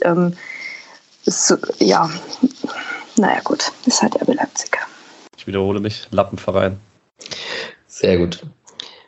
Ich versuche, den Bogen zum Sportlichen zu finden. Ähm, Nico Schlotterbeck hat in der 50. Minute eine Flanke von Henrichs äh, geblockt. Äh, Nachschuss von Nkunku wurde stark von Flecken gehalten. Ich lese das gerade so vor von Patrick. Ich habe keinerlei Ahnung, von welcher Situation er redet. Ja. Ja, also allgemein die zehn Minuten nach der Halbzeit, bis die rote Karte fällt, fällt, äh, passiert, wie auch immer, ich habe kein Verb dafür, ähm, habe ich mir so gedacht, ey, wir können jetzt nicht irgendwie eine Halbzeit überstehen, in der wir einfach nur die Bälle rauskloppen hinten, weil die zehn Minuten nach der Halbzeit war Leipzig, die kamen raus mit einem Messer zwischen den Zähnen und Freiburg hat keine Lösung gefunden, weil man hat in der ersten Halbzeit meistens auch nach tiefen Balleroberungen konnte man sich flach rausspielen und man hat es auch in der zweiten Halbzeit probiert ist dann aber ein, zweimal nicht durchgekommen und hat ab dem Moment eigentlich nur noch geschlagen. Ähm, und hat das ja auch eigentlich in der 57. Minute gemacht. Da spielt Nico Stotterbeck auf Grifo und der schlägt ihn dann lang auf Höhler. Ähm, und äh, krasse Aktion von Lukas Höhler. Alex. Also, Lukas Höhler wegsprintend auf unsere Ostkurve im Olympiastadion, eine rote Karte ziehend im DFB-Pokalfinale. Ähm, viel besser wird's für einen kleinen Lukas Höhler-Fanboy wie mich, glaube ich, am Ende nicht. Ähm, als der die rote Karte gezogen hat, habe ich hier ähm, einmal durch den ganzen Blog geschrieben, äh, den Typ will ich heiraten, er ist der geilste Typ der, der Welt, äh, bester Spieler und so weiter und so fort. Also ich habe auch ein bisschen Genugtuung gespürt in dem Moment. Ich fand insgesamt, er hat gar nicht so ein schlechtes Spiel gemacht und hat die, die Höhler-Aktionen, die man so von Höhler kennt, da saßen ein paar, hat den Ball ab und zu gut festgemacht. Gegen den Ball sowieso. Und ja, dass Halstenberg da eine rote Karte zieht und man dann 1-0 führt mit knapp einer halben Stunde Restzeit und einer roten Karte, spätestens da, und jetzt kommt's, wie es so immer kommt, ähm, hatte der SC dann plötzlich was zu verlieren, würde ich mal behaupten. Vielleicht in den Köpfen. Vielleicht hat man das nicht direkt gemerkt, aber ähm, also ich als Fan habe es auf jeden Fall so gedacht. Ich wollte Julia noch eine Frage stellen. Ist es eine Notbremse, wenn Lukas Höhler frei aufs Tor zulaufen würde? Aua. So was Gemeines äh, engage ich nicht. Ähm, ich dachte mir tatsächlich, es ist eine dumme, also es ist wirklich eine dumme rote Karte von ihm, weil, also A, ja, ist jetzt nicht der stärkste Stürmer im 1 gegen 1 und dazu kommt, er ist halt, also Halsmerk ist ja trotzdem da. Äh, doch, ja, genau. Ähm, und also das wäre ein nicht spitzer Winkel, aber so halb auf halber Winkel und mit Innenverteidiger, der noch stört und so. Also den Schuss würde ich doch eher drauf ankommen lassen als Verteidiger. Und das Ganze überhaupt erst eingeleitet, weil äh, Schlotterbeck spielt auf Grifo, also eigentlich versucht in Kunku einen Elfmeter zu schinden und schmeißt sich da über äh, Schlotterbecks Bein und Leipzig ist noch am Beschweren und äh, kriegt dann tatsächlich die Karma äh, Bestrafung. Deswegen hätte das eigentlich alles so gut gepasst, wenn das irgendwie hingehauen hätte sportlich. Ähm, und daraus entsteht dann diese rote Karte. Aber ich hatte, also mein Gefühl war sofort, ey, das müssen wir jetzt haben und offensichtlich auch das von vielen Leuten um mich rum und leider dann offensichtlich auch das Gefühl von der Mannschaft auf dem Platz, weil also danach hat's Günther gesagt und Streich hat's auch das den Eindruck gehabt und äh, ich hatte den Eindruck auch, ab da spielt man dann deutlich weniger auf ein paar Risikosachen und spielt ein paar Mal eben zurückhaltender und das funktioniert dann leider insgesamt nicht. Ja, ähm, also schwer es mir fällt, es ist auch schon oft gesagt worden, muss man an der Stelle dann wahrscheinlich Leipzig einmal sportlich loben, dass sie das gut machen, zu zehnt kompakt stehen, trotzdem irgendwie Druck aufüben und den SC nicht irgendwie das Ding runterspielen lassen. Ja, ich tue mich sehr schwer mit einem Lob in Richtung Leipzig, aber gut, das kann man ja an der Stelle einmal sportlich zumindest machen. Ähm, ja. Ich fand so die nächsten Minuten eigentlich waren noch die guten Minuten, deswegen da dachte ich wirklich, okay, jetzt kriegen wir sie, jetzt kommt es 2-0, weil Grifo Freistoß draußen und dann direkt nochmal so ein äh, Konter über Scheloy, der äh, da links quasi die gleiche Situation hat, nur dass ihn jetzt keiner mehr notbremsen kann äh, und den Ball dann halt ans Außennetz haut, äh, wo auch, glaube ich, auf der anderen Seite der, äh, der Ostkurve viele dachten, der ist drin, weil da haben viele gejubelt. Das hat mir ein bisschen leid. Von uns konnte man es ganz gut sehen. Und da dachte ich wirklich, jetzt kriegen wir sie. Und danach fiel es dann halt leider stark ab und Leipzig, ähm, ab, ich würde sagen, erst nach dem Ausgleich eigentlich besser, aber davor zumindest so gefährlich, dass man nicht gesehen hat, dass sie zu zehn waren. Ähm, Interessant, vielleicht kurz taktisch. Ich habe es auch im Rasenfunk schon angesprochen, als es eine kleine Pokalspielbesprechung gab. Ähm, Leipzig nimmt unmittelbar nach dieser Chance für Schalloy, nehmen sie äh, Forsberg und André Silva raus und äh, verzichten sozusagen auf den Mittelstürmer und machen aus dem ursprünglich 3-4-2-1 vor der roten Karte dann 3-4-2-0 de facto. Ähm, nachdem man eben direkt nach der Unterzahl gemerkt hat, dass Leipzig das Zentrum nicht mehr geschlossen bekommen hat. Und dann war es eigentlich taktisch das gleiche Spiel wie vorher, nur dass halt ganz vorne kein anderes Silver war. Und da hätte ich mir tatsächlich auch von Streich ein bisschen aktiveres Coaching gewünscht, weil man hat dann immer noch, man ist ja in das Spiel reingegangen mit dem Plan, Leipzig das Zentrum wegzunehmen, was völlig Sinn macht.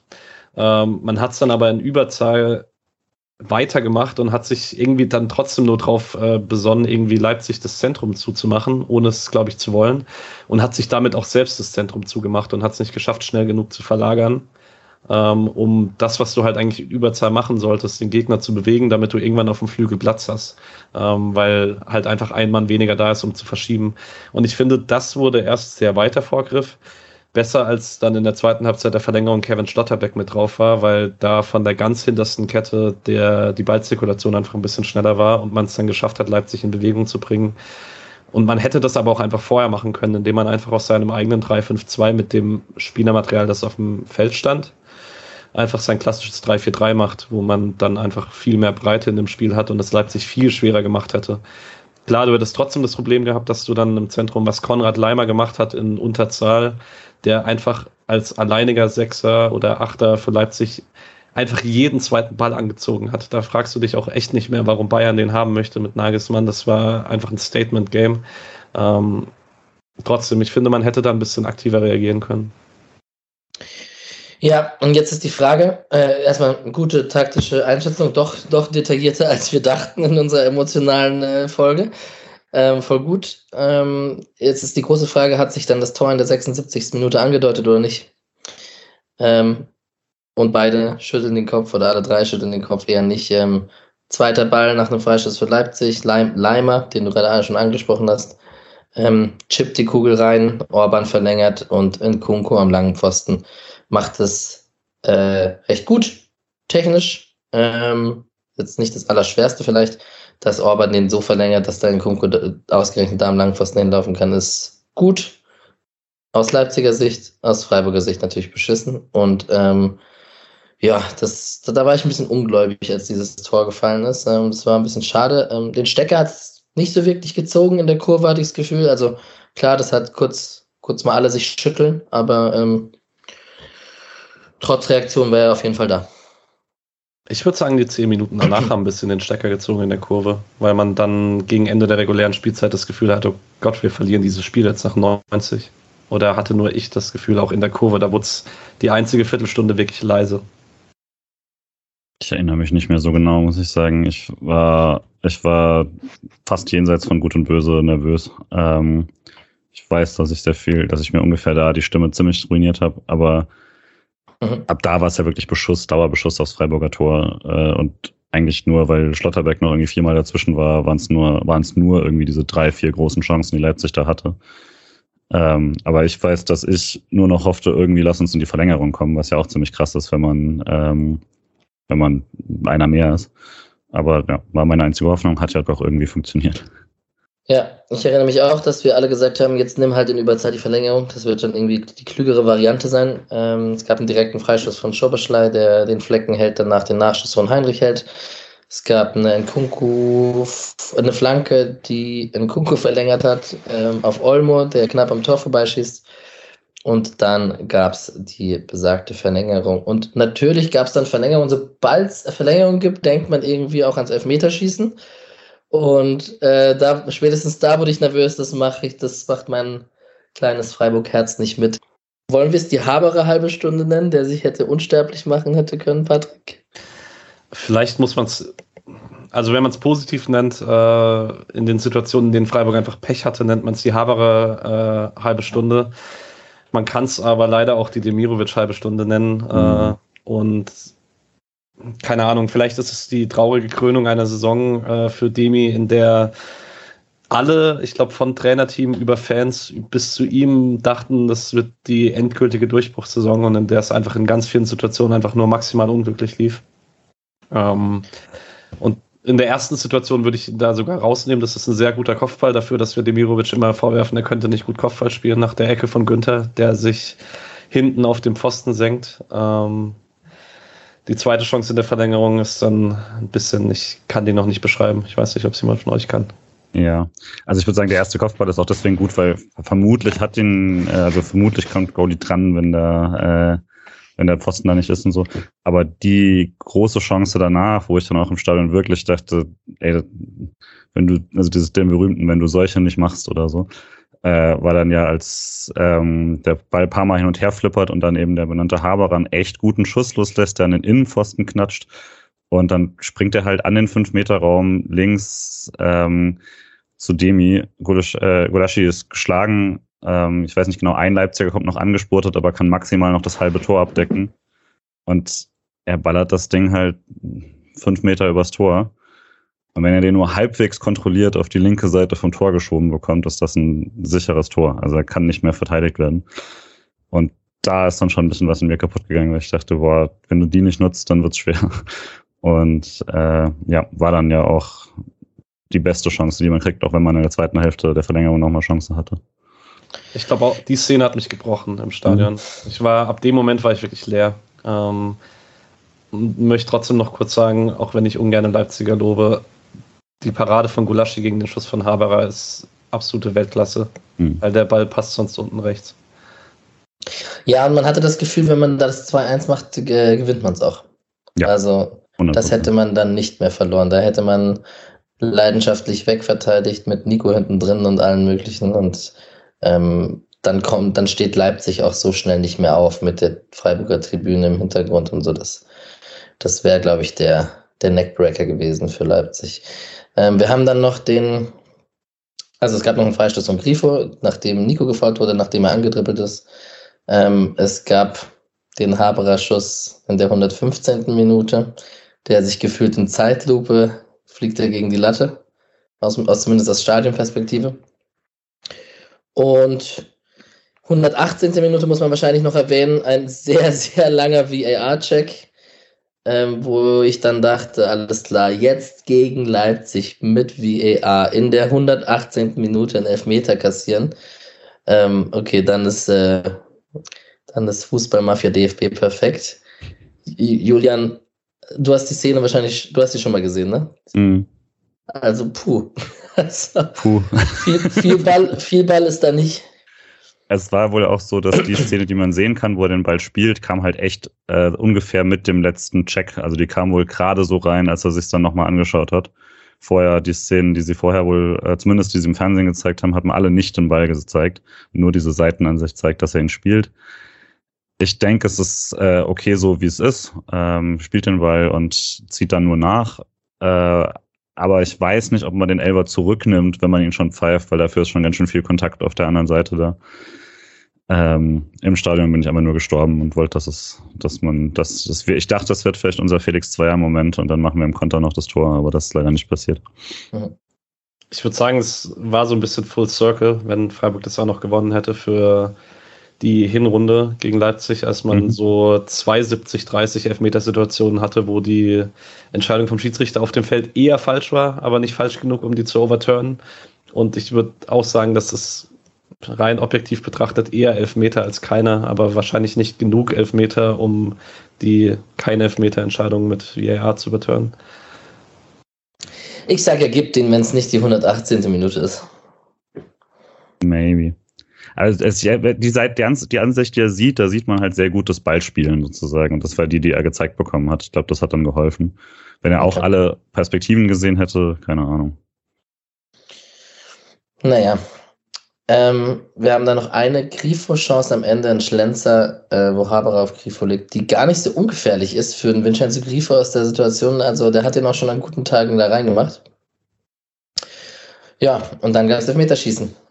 Ja, also ähm, die äh, Jane und äh, die Begleitung von Jane ähm, sind dann noch zu uns nach oben gekommen und haben gesagt, ich, wir wollen nicht da unten zu zweit alleine verlieren oder gewinnen, wir brauchen euch jetzt. Und sind die hochgeklettert zu uns und dann haben wir uns zusammen dieses Elfmeterschießen angeguckt und ich muss ehrlicherweise sagen, ich war, ich war so kaputt. Ich, ich saß oft, also ich habe mich dann hingesessen, ich konnte es mir nicht angucken. Ich habe es dann über den Bildschirm verfolgt und ich saß da und ich war, ich habe eine innere Leere gespürt. So ein Gefühl hatte ich schon lange nicht mehr.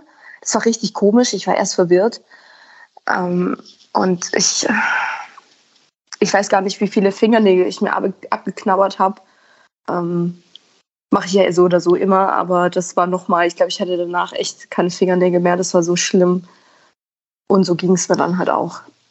Und wie nervig war es denn, dass es sowohl auf der anderen Seite war, also nicht bei uns in der Kurve, sondern in der Leipziger Kurve, und dann auch noch Leipzig anfangen durfte. Und man sagt ja so ein bisschen psychologischer Nachteil, wenn man als Zweiter schießen muss. Also mich hat es total genervt, dass es auf der Leipziger Seite war, auf jeden Fall. Ja, ja.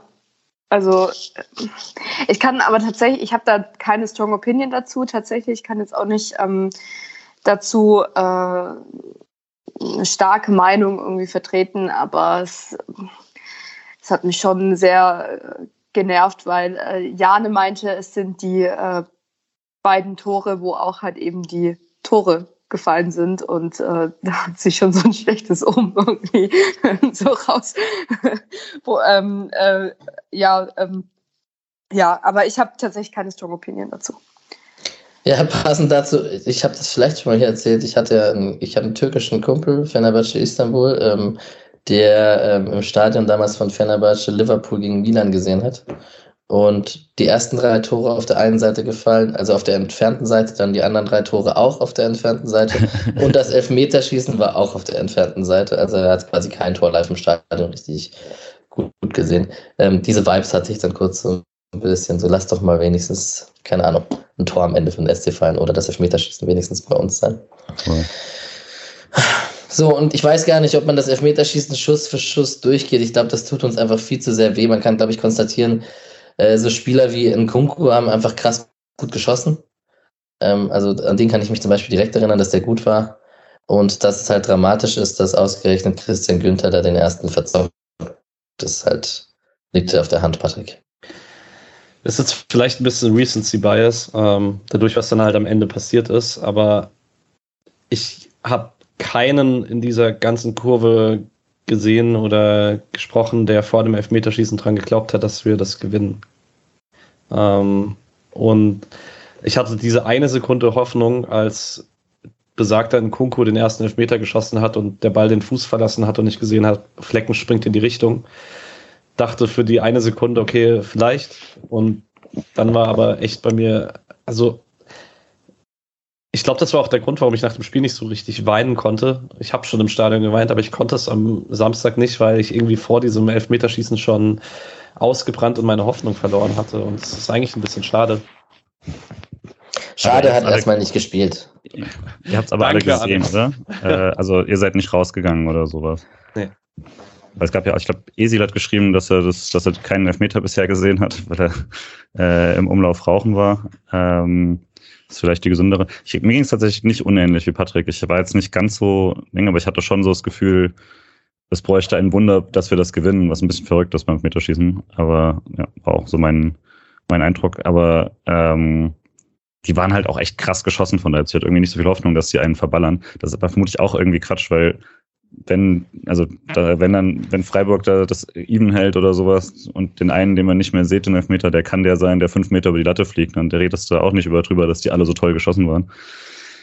Aber das war so der Eindruck. Ähm, aber als dann Demirovic sein angetreten hat und ich schon wusste, wenn er den versaut, ist vorbei oder sowas, hatte ich schon nicht mehr so ganz viel Hoffnung für die ganze Sache. Christian Günther, ähm, also ich war Todes, also ich, also auch im Nachhinein kann man das immer sagen, ne? aber als er angelaufen ist, hatte ich Todesangst, dass er ihn nicht macht und war schon nervös. Ähm, zu viel Druck auf den Kapitänsschultern, der nie ausfällt, immer da ist, Verein treu ist, etc. Also irgendwie stand so geschrieben, dass ausgerechnet er den Elfmeter verschießt. Ähm, die Nerven haben ein bisschen versagt da beim Drüberschießen. Ähm, Nico Schlotterbeck hat sich nicht getraut, hat er im Interview danach gesagt. Also wollte jetzt nicht unbedingt schießen. Ähm, Grifo war höchstwahrscheinlich der fünfte Schütze, davon ist auszugehen. Ähm, kann man vielleicht auch über die Reihenfolge nachdenken, aber eigentlich lässt man ja gerne einen, einen guten fünften Schützen stehen. Man kann natürlich auch argumentieren, Patrick, ich glaube, du willst gerade das gleiche sagen, dass man die besten Schützen vorweg schießen lässt, damit man einfach eine gute Ausgangssituation hat. Ich würde nämlich auch sagen, ich glaube, für einen äh, mittelguten Elfmeterschützen ist es leichter, im Zweifel einen Fünften zu schießen, wenn davor die eigene Mannschaft getroffen hat. Als, oder wenn du den Schuss hast, mit dem du es zumachen kannst, ist, glaube ich, einfacher, als den Schuss in der Mitte schon zu haben, mit dem du was verlieren kannst. Aber es, keine Ahnung. Ich habe gerne die besten Schützen am Anfang. Ich hätte gern Grifo direkt am Anfang gesehen und äh, Petersen und Kevin Schlotterbeck, weirdly. Ähm, ja. Ja, Kevin Schlotterbeck, geiler Typ. Ja. Ähm, das wurde beim Empfang auch erwähnt. Ähm, da wurde er auch zum Elfmeter gefragt und er scheint wohl einfach ein sehr ruhiger Zeitgenosse zu sein, den sowas nicht aus der Ruhe bringt. Mich würde es aus der Ruhe bringen, in so einem Stadion einen Elfmeter zu schießen. Das kann ich auch mal locker sagen. Ja, gut. Wir haben am Anfang der Folge ganz lange darüber geredet, wie lange wir jetzt gebraucht haben, das zu verkraften. Ähm, der SC hat es verloren. Ähm, es waren erstmal krasse, gute Reaktionen der Kurve auf die Mannschaft, die dann direkt kam und sich erstmal für die, in der ersten Runde quasi bedankt hat. Ähm, dann ähm, vor der Siegerehrung gab es diesen Zwischenfall mit dem Sanitätseinsatz, mit dem, mit dem Einsatz, äh, wo sie gewartet haben, bis die Siegerehrung stattfindet. Coole Reaktion von beiden Fanlagern, muss man dem Moment sagen, äh, mit den Lichtern und der, der Anteilnahme in dem Moment. Äh, keine Gesänge. Es hat natürlich die emotionale Lage dann irgendwie nochmal verstärkt oder die, diese Ruhe danach. Ähm, ich weiß nicht, wie euch das ging. Ähm, die, die, da, da, man hatte ein bisschen Zeit, das Ganze zu verarbeiten, während die alle da saßen und warteten. Ähm, ging euch das auch so? Jetzt habe ich keinen angesprochen. Wer traut sich? Ja. ja, ging mir auch so, aber es, ich habe es auch nur, also ich hab's, äh, ich habe den äh, Vorsänger von uns nicht gehört, dafür war ich ein bisschen weit außen, aber irgendjemand kam zurückgerannt und hat so Animationszeichen gemacht quasi. Ähm, aber so richtig verstanden haben es die meisten erst, als dann auch die Stadiondurchsage kam. Dass die kam, fand ich dann auch gut. Das hat geholfen. Äh, ja, war korrekt reagiert auf jeden Fall. Ja, und dann ähm, müssen wir, glaube ich, über die Bilder danach reden, während, ähm, also klar, es gab die Siegerehrung, Freiburg hatte die tolle ähm, Situation, sich die Silbermedaillen abholen zu dürfen und da einmal rumlaufen zu dürfen. Ähm, bei der Leipziger Siegerehrung und später. Es wurde dann echt laut Musik gespielt auch. Das hat mich ziemlich krass genervt. Also dieses Versuchen zu übertönen, der es war wirklich, so hat sich zumindest angefühlt. Ich weiß nicht, ob die Musik so oder so so laut gewesen wäre. Patrick? Also Nick meinte, beim Frankfurter Pokalfinale war es genauso laut, ähm, als dann Pokalübergabe war, aber in dem Moment habe ich auch gesagt, ey, der, der, die einzige Möglichkeit, um in diesem Stadion die, äh, den Eindruck zu vermitteln, dass Leipzig das Pokalfinale gewonnen hat und nicht wir, ist diese laute Musik, in dem man uns nicht hört. Ja, absolut. Und dann müssen wir über die Bilder reden in der zweiten Runde, wo Streich dann kam und dann eben, wie besagte, Videos entstanden sind und die ganze Kurve wirklich vereint, auch lange geblieben ist und zusammen gesungen hat. Äh, Laura, ich, also ich fand es auch im Nachhinein, ich habe mir dann die Videos am nächsten Tag im Bett angeschaut und war doch sehr gerührt davon, wie, wie, wie groß das Ganze doch dann am Ende war. Das realisiert man vielleicht erst am Tag danach und nicht im Stadion. Ja, total. Und ähm, also ein kleiner Trost ist natürlich auch, dass so eine Fanszene, wie wir sie haben, wird Red Bull Leipzig nie haben. Also dieser Zusammenhalt, ähm, diese Loyalität, diese Solidarität untereinander, diese fast schon greifbare Liebe, die da herrscht, ähm, das hat halt einfach ähm, so ein Verein wie Red Bull Leipzig nicht ähm, oder Rasenballsport Leipzig. Ähm, ja, ähm, die haben sowas nicht und die werden das auch nie erfahren. Und das war äh, für mich in dem Moment einfach ein kleiner Trost und es war einfach so krass. Es war eine rote Wand an Menschen, die gesprungen sind und Christian Streich ist so ein lieber Mensch. Ähm, ich habe ihn tatsächlich mal äh, getroffen, als ich noch nicht äh, Freiburg-Fan war. Es war auch ein sehr, sehr cooles Erlebnis. Ähm, er ist auch menschlich einfach so toll und er hat es halt einfach nicht verdient. Und ja, oh Gott, wenn ich schon wieder dran denke. Ich kriege schon mhm. los im Hals. Ich muss abgeben.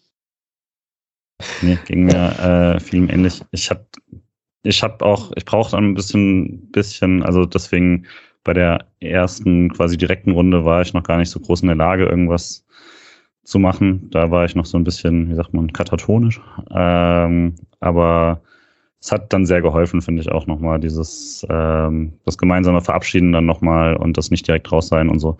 Das war gut. Und ähm, ich war trotzdem ziemlich aufgelöst noch danach. Und äh, ja, keine Ahnung, auch so die bisschen die Bilder, die einen dann verfolgen, so ein Christian Günther, der, wo es dann auch deutlich ist, was ihm das bedeutet hat. Also nicht nur den Titel, was dann vielleicht auch nochmal so ein kleiner Unterschied ist zu anderen, dass es bei ihm schon ganz konkret diesen Titel mit Freiburg und ähm, ja, das ist dann, dass er sich dann natürlich dann verantwortlich fühlt nach dem Elfer und so. Das dann zu sehen, da äh, hat dann schon noch mal ein bisschen extra wehgetan. Und da nochmal ähm, Shoutout uns alle, die hinterher dann einfach so super lieb zueinander waren und es gegenseitig in den Arm genommen haben. Das hat einfach so geholfen. Und vielen Dank an alle, die da einfach Trost äh, gespendet haben in dem Moment. Ich glaube, danach ging es mir einfach noch mal viel, viel besser, Menschen in den Arm zu nehmen und zu merken, okay, dem Gegenüber geht es jetzt auch gerade nicht so gut. Das hat einem ein bisschen was genommen. Ja, das waren sehr herzliche Umarmungen. Wir standen da kurz noch im Kreis, äh, unten an der Säule bei, dem, bei, dem, bei den fünf Olympischen Ringen. Ähm, alle ziemlich leer und platt, muss man dazu auch sagen. Also es war dann doch ein langer Tag und ein langes Wochenende. Patrick? Ich wollte noch eine Sache sagen zu vor der Kurve, ähm, weil das jetzt die letzte Spielfolge wird, in der wir über Nico Stotterbeck sprechen. Ich fand es am Samstag schon noch mal krass, wie der Mann in dem Alter mit 22 halt irgendwie clearly der emotional Leader von dieser Mannschaft war, der während des ganzen Spiels durch immer wieder Zeit gefunden hat, um die Kurve zu pushen, nach jeder seiner Defensivaktionen. Ich, Alter, ich will mir nicht vorstellen, wie Nico Stotterbeck vor dieser gelben Wand funktioniert, weil der wird die einfach bei jeder Defensivaktion anzünden. Ähm, das ist eigentlich Match made in heaven. Und ähm, dann auch nach dem Spiel der erste war, der gesagt hat, hey, wir gehen jetzt da Richtung Kurve, der immer mittig Zentrum stand von der Mannschaft, der äh, Christian Günther als erstes in den Arm genommen hat, der direkt zu Demi gegangen ist und so weiter. Und das ist bei allem, wo man manchmal denkt, er ist noch nicht so ganz erwachsen, ist manchmal ein Tick zu arrogant damit, weil er auch weiß, was er kann. Ähm, ich glaube, wir werden Nico Stotterberg nächstes Jahr mit dieser Art extrem vermissen, weil ich glaube, diesen Typ in, äh, im Kader hast du jetzt vielleicht noch mit Marc Flecken, der da ein bisschen ähnlich ist. Aber sonst hat es Freiburg schon mal ganz gut getan, jemand zu haben, der einfach immer hier Kopf hoch, Stirn, äh, Brust raus. Krasser Typ, ey. Vielleicht. Äh, und diesmal habe ich ihm die Verabschiedung von der Kurve abgekauft. Ja, also da, ich hatte es ja letztes Mal schon mal, dass ich so ein bisschen dass ich nicht, dass ich nicht unbedingt jemanden möchte, der sich das Wappen äh, holt, wenn äh, Wappen, äh, Wappen zeigt oder sowas, wenn, er, wenn es klar ist, dass er geht oder so. Aber in dem Fall war es jetzt, fand ich schon nochmal was anderes. Und ähm, dass er da auch alleine nochmal gekommen ist, hätte er ja nicht machen müssen. Das war ja jetzt nicht ein, ich will nochmal mir den Applaus abholen oder sowas, sondern das war schon sehr klar ein, äh, das ist sein, sein Abschied und das war nochmal eine ehrliche Anerkennung auch. Und ähm, hat mir dann auch nochmal sehr, sehr viel Respekt abgenötigt, dass er das da, äh, wie er da auf die Kurve ist. Ja, vielleicht kann man es ja als Initialzündung nehmen oder als, als Erkenntnis, dass äh, dem SC solche Spielertypen auch gut tun können und man nicht per se sich so elf Spieler alle für das Kollektiv untergeordnet, alle so ähm, Mannschaftsgefüge etc., sondern dass auch so extrovertierte Typen mal dem Verein ganz gut tun können und hat dem Erfolg ja auch ganz gut getan. Also man, man wird sehen. Ginter ist das bestimmt nicht, äh, so in der Form zumindest. Ähm, aber vielleicht äh, wachsen da ja andere junge Spieler rein, das kann ja auch sein. Ähm, ein Punkt noch für, für nach dem Spiel, den ich selber machen wollte. Wir waren dann in der S-Bahn voller Leipziger, zurück Richtung. Ja, den wollte ich auch machen, den Punkt. Sehr gut. Ja. Ähm, also mir persönlich hat es in dem Moment unglaublich wehgetan, als ich gesehen habe, wie egal den Leipzigern dieser Titel ist. Der wurde so gleichgültig hingenommen. Äh, wir haben dann auch in dieser S-Bahn gesagt, ey Leute, also erstens mal Nick und ich haben gegen Leipzig gepöbelt angefangen. Ähm, äh, ihr habt unseren Sport kaputt zu singen in der Kurve voller anderer Fans. Ich glaube, in Frankfurt hätten wir einfach drei Messer im Rücken gehabt. Ähm, es war, aber diese Gleichgültigkeit, so einfach, okay, wir haken jetzt diesen Titel ab, der irgendwie so so im Plan war, das tat schon nochmal weh, vor allen Dingen in Verbindung damit, wie sehr die Niederlage einem selber weh tat. Ähm, ja, nicht so geil. Nö, eins zu eins das gleiche Erlebnis hatte ich auch. Ähm, das war schon sehr bitter. Und naja, ich habe mich dann dauernd gefragt, vielleicht ist man, wäre man auch, als man Freiburg den Titel gewonnen hat, ob man dann einfach auch trotzdem leer und müde gewesen wäre nach dem Ganzen. Ich glaube aber nicht. Also wir wären auf jeden Fall in einer anderen Stimmung, hätten wir uns getroffen und wären noch motivierter und voller Energie gewesen, noch weiterzuziehen etc. Das kann ich mir wir schon hätten, sehr gut vorstellen. Wir hätten uns auch an dieser Säule getroffen, aber wir hätten die Olympischen Ringe da oben abmontiert. Hm. Sehr gut. Sehr gut. Genau. Ähm, das, jetzt kommen wir von fast zum Ende. Wir, jeder hat dann, also viel unterwegs waren wir, ihr nicht mehr. Ähm, ich äh, habe mir das dann nicht nehmen lassen und hat gedacht, hey, ich brauche jetzt wieder Happy Feelings und bin zu meinem Verein, zum SFC Friedrichshain, ist jetzt auch ein schöner Bogen für diese Folge, ähm, bin ich zurückgekehrt und habe mit denen dann noch den Aufstieg und die Meisterschaft gefeiert. Ähm, hat mir zumindest ein paar Stunden ganz gut getan, um nochmal auf andere Gedanken zu kommen und diese Niederlage kurz zu vergessen. Und am nächsten Tag hat bei mir ja schon irgendwie der Stolz überwogen und irgendwie das, das, das ganze Erlebnis und die, die, die positiven Vibes dieses ganzen Wochenendes. Ähm, ja, ich weiß nicht, es gab dann nachher eine Hausefahrt von jedem, wie gesagt, wieder zu fünft im Auto. Ich weiß nicht, ob es davon viel zu erzählen gibt. Mhm. Aber ähm, insgesamt kann man sagen, Äh, war mega cool, euch alle kennenzulernen, die hier auch zuhören und ähm, euch, euch getroffen zu haben. Das war schon sehr cool.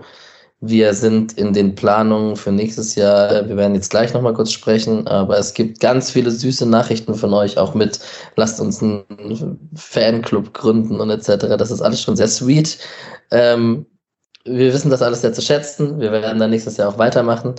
Äh, es gibt bestimmt eine Saisonabschlussfolge noch äh, mit ein bisschen kühleren Kopf. Ähm, ähm, Vorschau, neue Transfers, Frauenmannschaft, zweite Mannschaft etc. Das, das wird es alles geben. Wir werden auch versuchen, wieder ein paar Interviews in der Vorbereitung ranzuziehen, um, um da wieder anzuknüpfen. Das war jetzt tatsächlich ziemlich schwer in den letzten Wochen, äh, Spielerinterviews ranzubekommen, weil die Anfragen und die Zeiten doch dann sehr voll waren und sehr gut bestückt waren. Ihr hättet mal den Sascha, den guten alten Pressensprecher, hören sollen. Ähm, da, auch da macht der Erfolg des SC Freiburgs in der letzten Saison, ähm, hat, hat seine Auswirkungen auf alle Mitarbeiter und auf die Pressestelle etc. Also auch da Next Step. Patrick? Äh, wir haben eine Sache noch nicht angesprochen, ähm, aber bevor ich die anspreche, äh, kurz Shoutout, äh, folgt Bergzwuckel auf Twitter und lest seinen Text über das Berlin-Wochenende. Das äh, ist auf sieben Seiten, da sind mir gestern zweimal die Tränen gekommen, als ich es gelesen habe. Ähm, fasst es emotional für mich ziemlich gut zusammen, vielleicht für einige von euch auch. Ähm, und Bergzwuckel sowieso geiler Typ. Genau. Ah, Urbu, ja, ne, nee, es ist jetzt gemein, sobald ich äh, anfange, Namen zu erwähnen, dann ähm, werde ich irgendwelche vergessen. Genau. Ich habe ein, hab ein, genau, ich habe ein Gesicht zu Esil und Gelix in meinem Kopf, endlich zu den Legenden. Ähm, das ist schon alles sehr cool. Genau. Ähm, Finkes Erben-Button bekommen. Finkes Erben, ähm, der Empfang in Freiburg, der dank Tom Bartels etwas cringe wurde ähm, der aber echt krass ist. Also auch das habe ich im Rasenfunk schon mal gesagt. Ich habe äh, ein bisschen Angst gehabt in dieser Saison vor einer Mainzisierung von Freiburg mit Umzug ins neue Stadion und jetzt Erfolg und so weiter. Und da an diesem Sonntag waren ja viele, einschließlich uns, noch auf dem Heimweg aus Berlin. Ähm, die aktive Fanszene war nicht äh, am äh, Platz der Synagoge viele waren nicht pünktlich zu Hause und so weiter. Da sind sogar erst am nächsten Tag nach Hause gefahren und trotzdem waren da einfach über 7000 Leute in Freiburg und haben diese Mannschaft begrüßt und haben sie gefeiert. Und das ist nach einer Pokalniederlage, egal wie erfolgreich diese Saison war, das ist einfach sehr, sehr cool. Schaut an alle, die da waren und der Mannschaft gezeigt haben, was sie dieser Stadt gegeben haben in der, Letz-, in der letzten Saison. Ähm, das war sehr schön und äh, ich liebe, wie Alex hat es vorhin schon mal angedeutet, den sehr offensiven Ton von Christian Streich. Nächste Saison Donnerstag Europapokal, Sonntag Bundesliga, Donnerstag Europapokal mit euch. Es wird eine sehr volle Saison nächste Saison, aber ich habe diesmal nicht die Angst, dass wir dann in der Europa League mit Lorenzoni und Albutat spielen, damit wir in der Bundesliga nicht absteigen. Ich möchte noch kurze Kritik am SWR üben. Ähm, man sollte vielleicht mhm. als Moderator vorher wissen, wie die Leute heißen und ob man mit denen per Du oder per Sie ist. Das war nämlich eine absolute Horrorveranstaltung. Und was war das eigentlich von diesem äh, Fishermans, was auch immer? Ähm, das war ja auch so richtig, also ich saß ja nur vorm Fernseher. Ich war ja nicht dort, weil wir waren ja dem Auto. Und ich wollte einfach ausschalten. Es war zu viel für mich. Mein Cringe-Level war irgendwie hier, also ganz, ganz weit oben. Ähm, mein italienisches Herz hat geblutet, als es Vince, Vince. Das war ähm, ganz, ganz schlimm. Ähm, deswegen SWR, hey, ihr könnt es besser, ähm, aber das wird wahrscheinlich keiner vom SWR hören, aber trotzdem. Können Sie? Gesagt, ich hoffe, Sie können. Das ist eigentlich echt schade, vor allem, weil, ja, ich meine, es ist eine Ehre, so einen Empfang zu moderieren und dann kommt halt hier dieser Basis um die Ecke. Ähm, mit seiner schlechten Frisur und äh, meint hier irgendwie dann doch den Empfang äh, bisschen schlecht zu machen. Ich hätte es mir echt anders gewünscht und es war halt einfach keine Würdigung. Vor allem auch, man hat ganz klar gesehen, Nico möchte nichts sagen, Kevin möchte nichts sagen und er hat die da vorgezogen ähm, und hat sie da irgendwie äh, zur Schau gestellt. Ähm, also, also ich hatte den Eindruck, sie wollen nichts sagen das fand ich irgendwie ein bisschen, bisschen komisch. Also Nico hat für mich den Eindruck gemacht, als ob er jetzt so eine Präsentation vor der Klasse halten muss und alle kichern. Ähm, und er steht da so ein bisschen verdruckst dran und das hat mir ein bisschen leid getan. Also äh, hoffentlich wird das, wenn es nächstes Jahr wieder so weit ist, ein bisschen besser und ähm, nicht mit Bartes. kann ja dann äh, eine Person aus dem Podcast Freiburg moderieren. Mhm. So als, Ja. Ja. als Vorschlag. Ja. Cool. Ja, nichtsdestotrotz war dieser Empfang auf jeden Fall sehr beeindruckend mit der Menschenanzahl und ähm, das, das, das ist schon äh, ein gelungener Abschluss, also zumindest bis auf das, was Laura gerade zu Recht erwähnt hat, ein gelungener Abschluss dieses Wochenende gewesen und hat der Mannschaft nochmal einen Spirit für nächste Saison gegeben, den ich eigentlich so mit am interessantesten finde, um jetzt den Bogen zum Ende dieser Folge zu schlagen, dass ähm, das wirkt schon so, als ob die sehr hungrig sind auf nächstes Jahr und jetzt sowohl Fans als auch Mannschaft, äh, wie sagt man denn, nicht hungrig geworden sind, auf den Geschmack gekommen sind, war das Wort, was ich gesucht habe, oder den Ausdruck, Blut den ich geleckt. gesucht habe. Blut geleckt ist noch besser, genau. ähm, voll. Und ich kann mir vorstellen, dass dieses ganze Erlebnis, dieses Wochenende, auch wie das im Stadion, wie die Fankurve war insgesamt, dass das dafür sorgen wird, dass äh, etwaige europäische Tickets für Auswärtsfahrten und ähm, Bundesliga-Auswärtsspiele und vielleicht eine neue Generation Freiburg-Fans auch einfach anstichelt, dass da die Tickets sehr schnell weg sind, viele Auswärtsfahrer es geben wird und man einfach ähm, Blut geleckt hat, oben in der Bundesliga mitzuspielen und nicht mehr so ein kleines Mäuschen zu sein. Wir werden sehen, ob es das so wird. Ich bin ziemlich heiß auf Europa. Ich hoffe auf ein Auswärtsspiel im Old Trafford. Natürlich. Ähm, SC Freiburg nochmal äh, bei Manchester United spielen zu sehen, wäre so, ja, zum Beispiel sowas. Und ansonsten würde ich euch fragen, habt ihr noch was? Wann es die nächste Episode gibt, ähm, können wir noch nicht sagen. Wir besprechen das jetzt gleich im Nachgang und ähm, wünschen euch, denke ich, erstmal, ich aus Porto, eine gute Woche und eine gute Zeit. Patrick hat noch was Kleines. Ja, ähm, wir machen ja noch einen Saisonabschluss, aber da das die letzte Spieltagsfolge ist für diese Saison, einfach ein riesengroßes Dankeschön an euch alle. Das war, also für mich persönlich war das die krasseste Freiburger Saison meines Lebens. Ähm, und das nicht nur wegen dem sportlichen Erfolg, sondern äh, wegen dieser sehr coolen Bubble, ähm, wegen diesem, wir haben es wieder geschafft, zu jedem Spiel eine Folge zu machen. Wir haben nach der letzten Saison gesagt, mal schauen, ob wir das wieder hinbekommen. Ich sage auch vor der nächsten Saison mal schauen, ob wir es wieder hinbekommen, weil das werden zwei Monate ohne Pause englische Wochen sein. Mal schauen.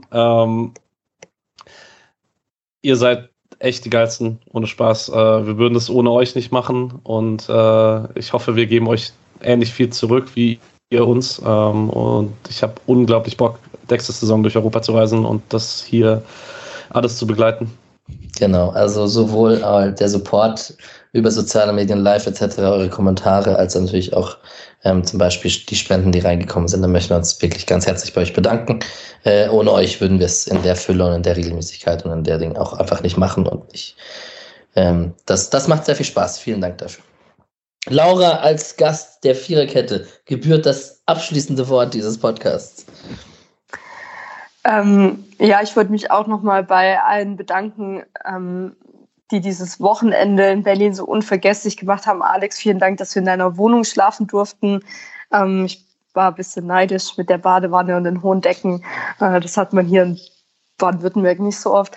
Ähm, aber ja, ich habe so viele tolle Menschen kennengelernt und äh, vielen Dank, dass ich so in diese Bubble aufgenommen worden bin, obwohl ich davor nicht so viele Berührungspunkte mit Fußball hatte. Ähm, ich möchte hier auch noch mal kurz äh, meinen äh, Großcousin hervorheben, der als Co-Trainer die Meisterschaft in Zypern gewonnen hat mit seinem Verein ähm, Limassol und ähm, er kommt jetzt wieder zurück nach Deutschland. Ich hatte eigentlich gedacht, vielleicht kann ich ein paar Karten klar machen, falls es da ein Spiel geben sollte, ähm, aber ja, oder äh, auch andere Familienmitglieder, die beim VfB ganz stark mit dabei sind. Ähm, da hatte ich die Berührungspunkte. Uh. Und, ähm, hey, äh, aber ja, es war unglaublich und ähm, vielen Dank für so viele Freundschaften, die da entstanden sind. Es ist unglaublich, ähm, diese Liebe, diese Loyalität, diese Solidarität untereinander. Ähm, besser kann man sich nicht wünschen.